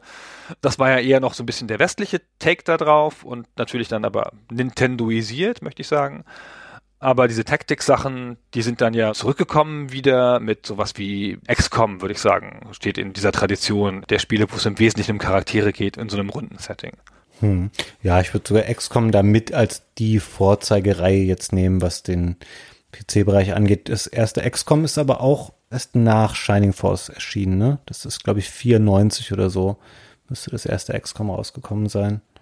Genau, das kommt ungefähr zur selben Zeit, aber ich würde schon sagen, das ist was eher orientiert ist an den japanischen Spielen. So, das war hier damals dann vollkommen neu. Hm, stimmt. Aber ich frage mich, also generell, das gehört jetzt nicht wirklich zu Shining Force, aber warum Nintendo auch so lange gewartet hat. Es gab ja schon NES-Spiele zu Fire Emblem, als Shining Force rauskam. Es gab da noch mehrere Super Nintendo-Spiele. Ich glaube sogar, ein Fire Emblem war das letzte Super Nintendo-Spiel, was in Japan erschien, wirklich erst, ich glaube, 99 oder so. Da war schon lange das N64 auf dem Markt da haben die noch Fire Emblem Spiele gemacht, aber die haben das nie mal versucht, das irgendwie im Westen Fuß fassen zu lassen, weil sie völlig unterschätzt haben, wie groß einfach diese Franchises dann dort auch mal werden würden. Also gerade Fire Emblem, die haben ja ständig damit noch neue Erfolge jetzt gerade. Wobei es da, glaube ich, auch mal so Mitte der 2000er so ein leichtes Down gab. Vielleicht ist das so ein, eher so ein Wellen gut funktionierendes Genre. Wahrscheinlich brauchen die Leute, die das spielen, nicht jedes Jahr oder auch nicht jedes zweite Jahr ein neues Spiel. Die kann man vielleicht nicht so veröffentlichen, wie heutzutage die anderen großen Franchises einfach rausgehauen werden. Schwer zu sagen. Da es ja nicht so sehr Story-Spiele sind, ja, wo einfach die Geschichte weitergeht, eignen sie sich vielleicht nicht so sehr, dann so in Sequels gespielt zu werden. Ich hatte ein bisschen Eindruck, bei Fire Emblem war es mal ein bisschen übertrieben worden irgendwann, ja. Da gab es ja dann doch relativ viel so. Und ich glaube schon, dass Nintendo das als rein japanisches Genre gesehen hat. Das ist ja jetzt nicht das einzige rein japanische Genre, das es aus Japan lange nicht rausgeschafft hat. Und ich glaube aber auch, dass die Verkaufszahlen von Shining Force im Westen nicht gut genug waren für Nintendo, um dann zu sagen, nee, da müssen wir gar nicht hin. Ja, das könnte sein. Ich meine, vielleicht haben sie auch gesehen, wie schnell es dann halt wieder vorbei war, so nach dem Initialding, nach den ersten zwei Jahren, wo sie so viele Spiele rausgehauen haben. Vielleicht nochmal als kleinen Einschub. Ich glaube, dass es echt wenig Leute gibt, die in Deutschland heutzutage noch Game Gear spielen. Aber ich habe mir auch mal in Vorbereitung hier für den einen Game Gear Teil angeguckt, den es auch hier bei uns gab. Den gibt es nämlich als Virtual Console Spiel für den 3DS zum Runterladen. Und auch da wieder erstaunlich, wenn man ein Gerät hat, was eben nicht den Batterieverbrauch und das schlechte Display von einem Game Gear hat, sondern dessen Spiele auf einer modernen Hardware hat, war das echt ein erstaunlich gutes Handheld für die Zeit. Also das ist ein richtig nettes, kleines Shining Force Spiel. So wie sie heute eben auch gut mobil funktionieren würden, wie es ja jetzt eben auch zum Beispiel bei dem Wargroove, was ich vorhin schon mal angesprochen habe, das spiele ich auf der Switch jetzt gerade immer für Bahnfahrten. Und es ist so ein tolles, perfektes Genre für mal eine halbe Stunde oder eine Stunde mal zwischendurch spielen in der Bahn. Das ist ganz toll. Wenn Shining Force überlebt hätte, wäre das ein ganz tolles Genre heutzutage für Mobile Devices und für die Switch und für solche Sachen. Wie ist denn die Game Gear Version? Die habe ich nicht gespielt. Die ist doch reduziert im Vergleich zu den anderen Versionen. Ja, ein bisschen schon. Sie ist ein bisschen einfacher grafisch, aber spielerisch ist das im Grunde genommen genau das Gleiche. Ah, okay. Ja. Es ist natürlich eine Abwandlung. Die Game Gear Spiele waren alles solche Gaiden oder Guiden Ableger, also so einzelne Ableger-Stories quasi, die jetzt nicht direkt mit dem eigentlichen Shining Force verbunden waren. Und das waren aber sehr, sehr kompetente eigene Interpretationen. Also die haben diese ganzen Bausteine, haben sie aber auch so Welt und Stadt und alles. Ja, ja, von der Art her ist das das gleiche Art von Spiel. Ich wollte noch ganz kurz ein Wort sagen zu der iOS-Version oder die Android-Version. Man kann ja fast alle Sega-Sachen heutzutage auf iOS und Android spielen. Die wurden in diesem Sega Forever-Programm rausgebracht. Die sind alle auf eine bestimmte Art behandelt worden. Die meisten sind werbefinanziert. Und die haben alle zusätzliche Komfortfunktionen. So, man kann speichern, auch bei Shining Force, wo man das ja nicht kann. Und man kann an ein paar Stellen 15 Sekunden zurückdrehen in jedem Spiel und die Aktion von vor 15 Sekunden nochmal machen. Und ich muss zugeben, das habe ich ein paar Mal gemacht beim Spielen von Shining Force, weil, ah fuck, den wollte ich da gar nicht hinstellen. Ah, jetzt steht er da voll doof. Und das ist ganz passend. Aber was ich gar nicht gedacht hätte, ich finde, die Steuerung funktioniert überhaupt nicht. Also für mich vielleicht nur, keine Ahnung, aber da ist ja dann so ein D-Pad simuliert auf dem Display und musst ja damit nicht springen oder sonst irgendwas Wildes machen, so. Du musst ja nur deine Figur darüber bewegen. Und bei mir läuft die Figur manchmal in die falsche Richtung. Ich laufe die Treppe wieder hoch, wo ich gar nicht lang wollte und so. Ich habe damit totale Schwierigkeiten gehabt, die Figur in die richtige Richtung zu bringen. Weiß ich nicht, ob das jetzt nur mir so geht. Würde mich mal interessieren, ob das von den Hörern, die diese Version gespielt haben, auch so war oder ob sich das einfach dafür nicht so gut eignet. Wenn du eine Switch hättest, da gibt es ja so eine aktuelle Sega Mega Drive Collection, die es auch auf PS4 und Xbox One gibt und PC. Da ist es natürlich auch mit drin. Da hättest du es wahrscheinlich schöner spielen können als in der Mobile-Fassung. Ansonsten, wenn man es jetzt nochmal nachholen will, es gibt es auch am PC als Standalone-Titel bei Steam und es kostet sagenhafte 99 Cent was, glaube ich, wahrscheinlich das damit zum günstigsten Spiel machen dürfte, was wir bisher hier bei Super Stay Forever besprochen haben. Und das finde ich sowohl aus historischem Interesse, aber auch, weil es echt ein nettes Spiel ist, wenn man sich für das Genre interessiert, da kann man auf jeden Fall diese 99 Cent investieren und hat auch keine Werbung wie bei der Free-to-Play Mobile-Version. Ich glaube, es gibt es nur noch für Android, oder? Ich glaube, die iOS kann man jetzt gar nicht mehr neu besorgen. Ah, das kann sein. Vielleicht habe ich auch die Android-Version gespielt. Ich weiß gar nicht mehr. Ich wechsle immer zwischen den Geräten. Ich habe es ja deswegen da nochmal gespielt, weil es ja ein mobiles Genre ist für mich. Ja, deswegen will ich das nicht am PC spielen. Das gehört auf einen kleinen Bildschirm, finde ich. Ja, das stimmt, aber wir sollten halt auch von mobilen Geräten sprechen, die echte Gaming-Devices sind. Aber das können wir, Gunnar, vielleicht nochmal in einem separaten Podcast besprechen, ob ein Smartphone ein adäquates Gaming-Device ist oder nicht. Ach, das ist aber wirklich mal ein eigenes Thema. Das kann man wirklich mal machen. Na gut. So, haben wir denn noch was zu Shining Force zu sagen? Vielleicht noch eine super kleine Facette. Es gibt noch so on top zur Fantasy und zu Science Fiction ist mir aufgefallen, es gibt zwischendurch auch noch mal ein bisschen andere Einflüsse oder noch so andere Flavors irgendwie, die da mit reinkommen. Mir ist eine Mission ganz besonders im Gedächtnis geblieben. Die ist quasi in eins der Rollenspielsegmente eingebettet in der Stadt. Da steht ein großes Zirkuszelt. Und da gehst du rein und jetzt abgesehen davon, dass es halt ein Zirkus ist, da drinnen sind so verhexte Holzmarionetten, die verflucht sind und dich dann angreifen, was sich irgendwie weder so in die klassische Fantasy-Ecke noch in die Science-Fiction-Ecke schieben lässt. Also das Spiel ist da wirklich super offen gestaltet und das hat mir wirklich gut gefallen und ich glaube, viele der Momente, an die ich mich gut erinnere, auch was ich vorhin erwähnt habe, zum Beispiel dieses Skelett mit dem augmentierten Auge und so, die habe ich deswegen, weil das Spiel sich eben getraut hat, so ein bisschen aus seinem super klassischen Fantasy-Ding rauszugehen und eben auch andere Sachen mal zu wagen. Das wollte ich noch kurz nachschieben. Ja, genau. Die coolen Marionetten. Fies sehen die aus, finde ich. Ja, finde ich auch. Ich wollte noch erwähnen, das habe ich auch noch vergessen, dass es ein relativ elegantes, also für die damalige Zeit, Icon-System hat, um sich zu verwalten und Aktionen im Spiel herzustellen. So, mit einem Knopfdruck kannst du so ein Vierer-Set an Icons aufrufen und damit Aktionen auslösen. Ich will nicht sagen, dass das super bedienbar wäre. Ich will nur sagen, dass es für die damalige Zeit ziemlich elegant ist. Trotzdem ist das Hin- und Hertauschen von Gegenständen zwischen den Charakteren viel schlechter gelöst als in ähnlichen Spielen. Schön, dass du es gesagt hast. Nämlich so, dass die Items, die man aufnimmt, die werden immer erstmal in das Inventar von Max geschoben und da jeder aber auch nur vier Gegenstände schleppen kann und eigentlich sogar noch weniger, weil von den vier noch immer noch die Waffe abgeht, muss man wahnsinnig viel Items hin und her schieben und ich habe es auch beim besten Willen nicht kapiert, warum nicht andere Figuren dann einfach das Item bekommen, was man aufnehmen möchte.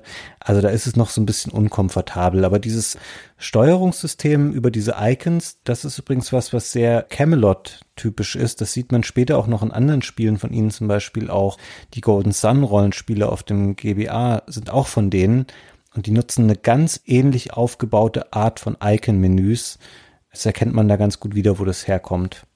Wir haben nicht darüber gesprochen jetzt, weil es auch relativ irrelevant ist im Vergleich zu Camelot, was aus Climax geworden ist, dem zweiten Studio. Das man übrigens nicht verwechseln darf. Es gibt auch in Großbritannien ein Entwicklerstudio, das heißt Climax, das hat damit nichts zu tun. Die haben im Nachgang noch Landstalker zum Beispiel gemacht auf dem Mega Drive, was so ein Action-Adventure war, auch aus einer isometrischen Perspektive so wie man von Camelot das Interface und sowas alles später wiedererkannt hat in anderen Spielen, sieht man da, dass die, glaube ich, einen großen Anteil hatten an der grafischen Umsetzung der Kämpfe. Also man sieht, glaube ich, relativ deutlich einfach, wer was geleistet hat im Rahmen der Entwicklung. Und dann kam aber auch nicht mehr viel nach von Climax. Die haben später noch so ein paar Spiele für den japanischen Markt gemacht und wurden in den 2000ern dann geschlossen. Ja, so. Jetzt habe ich aber fast alles gesagt, sonst steige ich noch mal irgendwo tiefer ein. Das wollen wir vielleicht nicht genau. Ach, was ich noch vergessen habe zu sagen, dann höre ich aber auf, ist, es ist ein Spiel, das relativ viele Secrets hat. Also nicht relativ viele, aber doch schon. Manche Charaktere sind ja versteckt. Es gibt auch ein paar Easter Eggs und ein paar einfach lustige Begebenheiten, die man so finden kann. Und das ist was, was man in Rollenspielen so in dieser ähnlichen Form schon mal sieht, was aber diesem Taktikgenre eher fremd ist. Es gibt auch Bikinis für weibliche Charaktere, wo ich mir denke, es ist so eine bescheuerte Idee einfach, aber du kannst dann, ich glaube, das betrifft konkret zwei der Magierinnen, die können dann so knapp bekleidet mit solchen Pixelfigürchen in den Kämpfen erscheinen. Die findet man aber, glaube ich, tendenziell eher nur, wenn man es aus einer Komplettlösung weiß, wo ich es dann auch gelesen habe. So ähnlich weirde Idee wie der Hamster namens Joghurt. Ja, Amsterdams-Joghurt ist ganz toll. Es gibt übrigens keine Rüstungen im Spiel, sondern nur Waffen. Also die Charaktere haben nur Waffen und die haben auch nur vier Inventarslots, weil mehr brauchen sie auch nicht. Im Wesentlichen hat jeder eine Waffe dabei und einen Heilkraut oder irgendwas und viel mehr nicht. Genau, und es gibt, glaube ich, noch so einen Attribut beeinflussenden Ring oder sowas. Ja, genau, einen Ring können sie noch tragen. Und es gibt auch noch eine Reihe von anderen Inventargegenständen, aber nichts, was jeder hat. Ja, das, was man am meisten benutzt, sind eben die Heil-Items dann noch. Ja, genau. So, jetzt sind wir aber durch. Fabian, bedanke mich für das Gespräch, wie immer. Ich bedanke mich auch. Und vielen Dank euch fürs Zuhören, dass ihr es bis hierhin durchgehalten habt. Und wir freuen uns mal von euch zu hören. A, habt ihr das Spiel auch überhaupt damals gespielt? Oder habt ihr da Erinnerungen daran? Oder ist euch das entgangen? War das jetzt eigentlich ein kleines Spiel oder ein großes Spiel in den deutschen Spielerszenen? Und wenn ihr es jetzt nochmal gespielt habt oder spielen wollt, auf was für eine Plattform denn? Ja. Genau. Dann verbleiben wir. Bis zum nächsten Mal. Ciao. Vielen Dank und bis dann. Tschüss.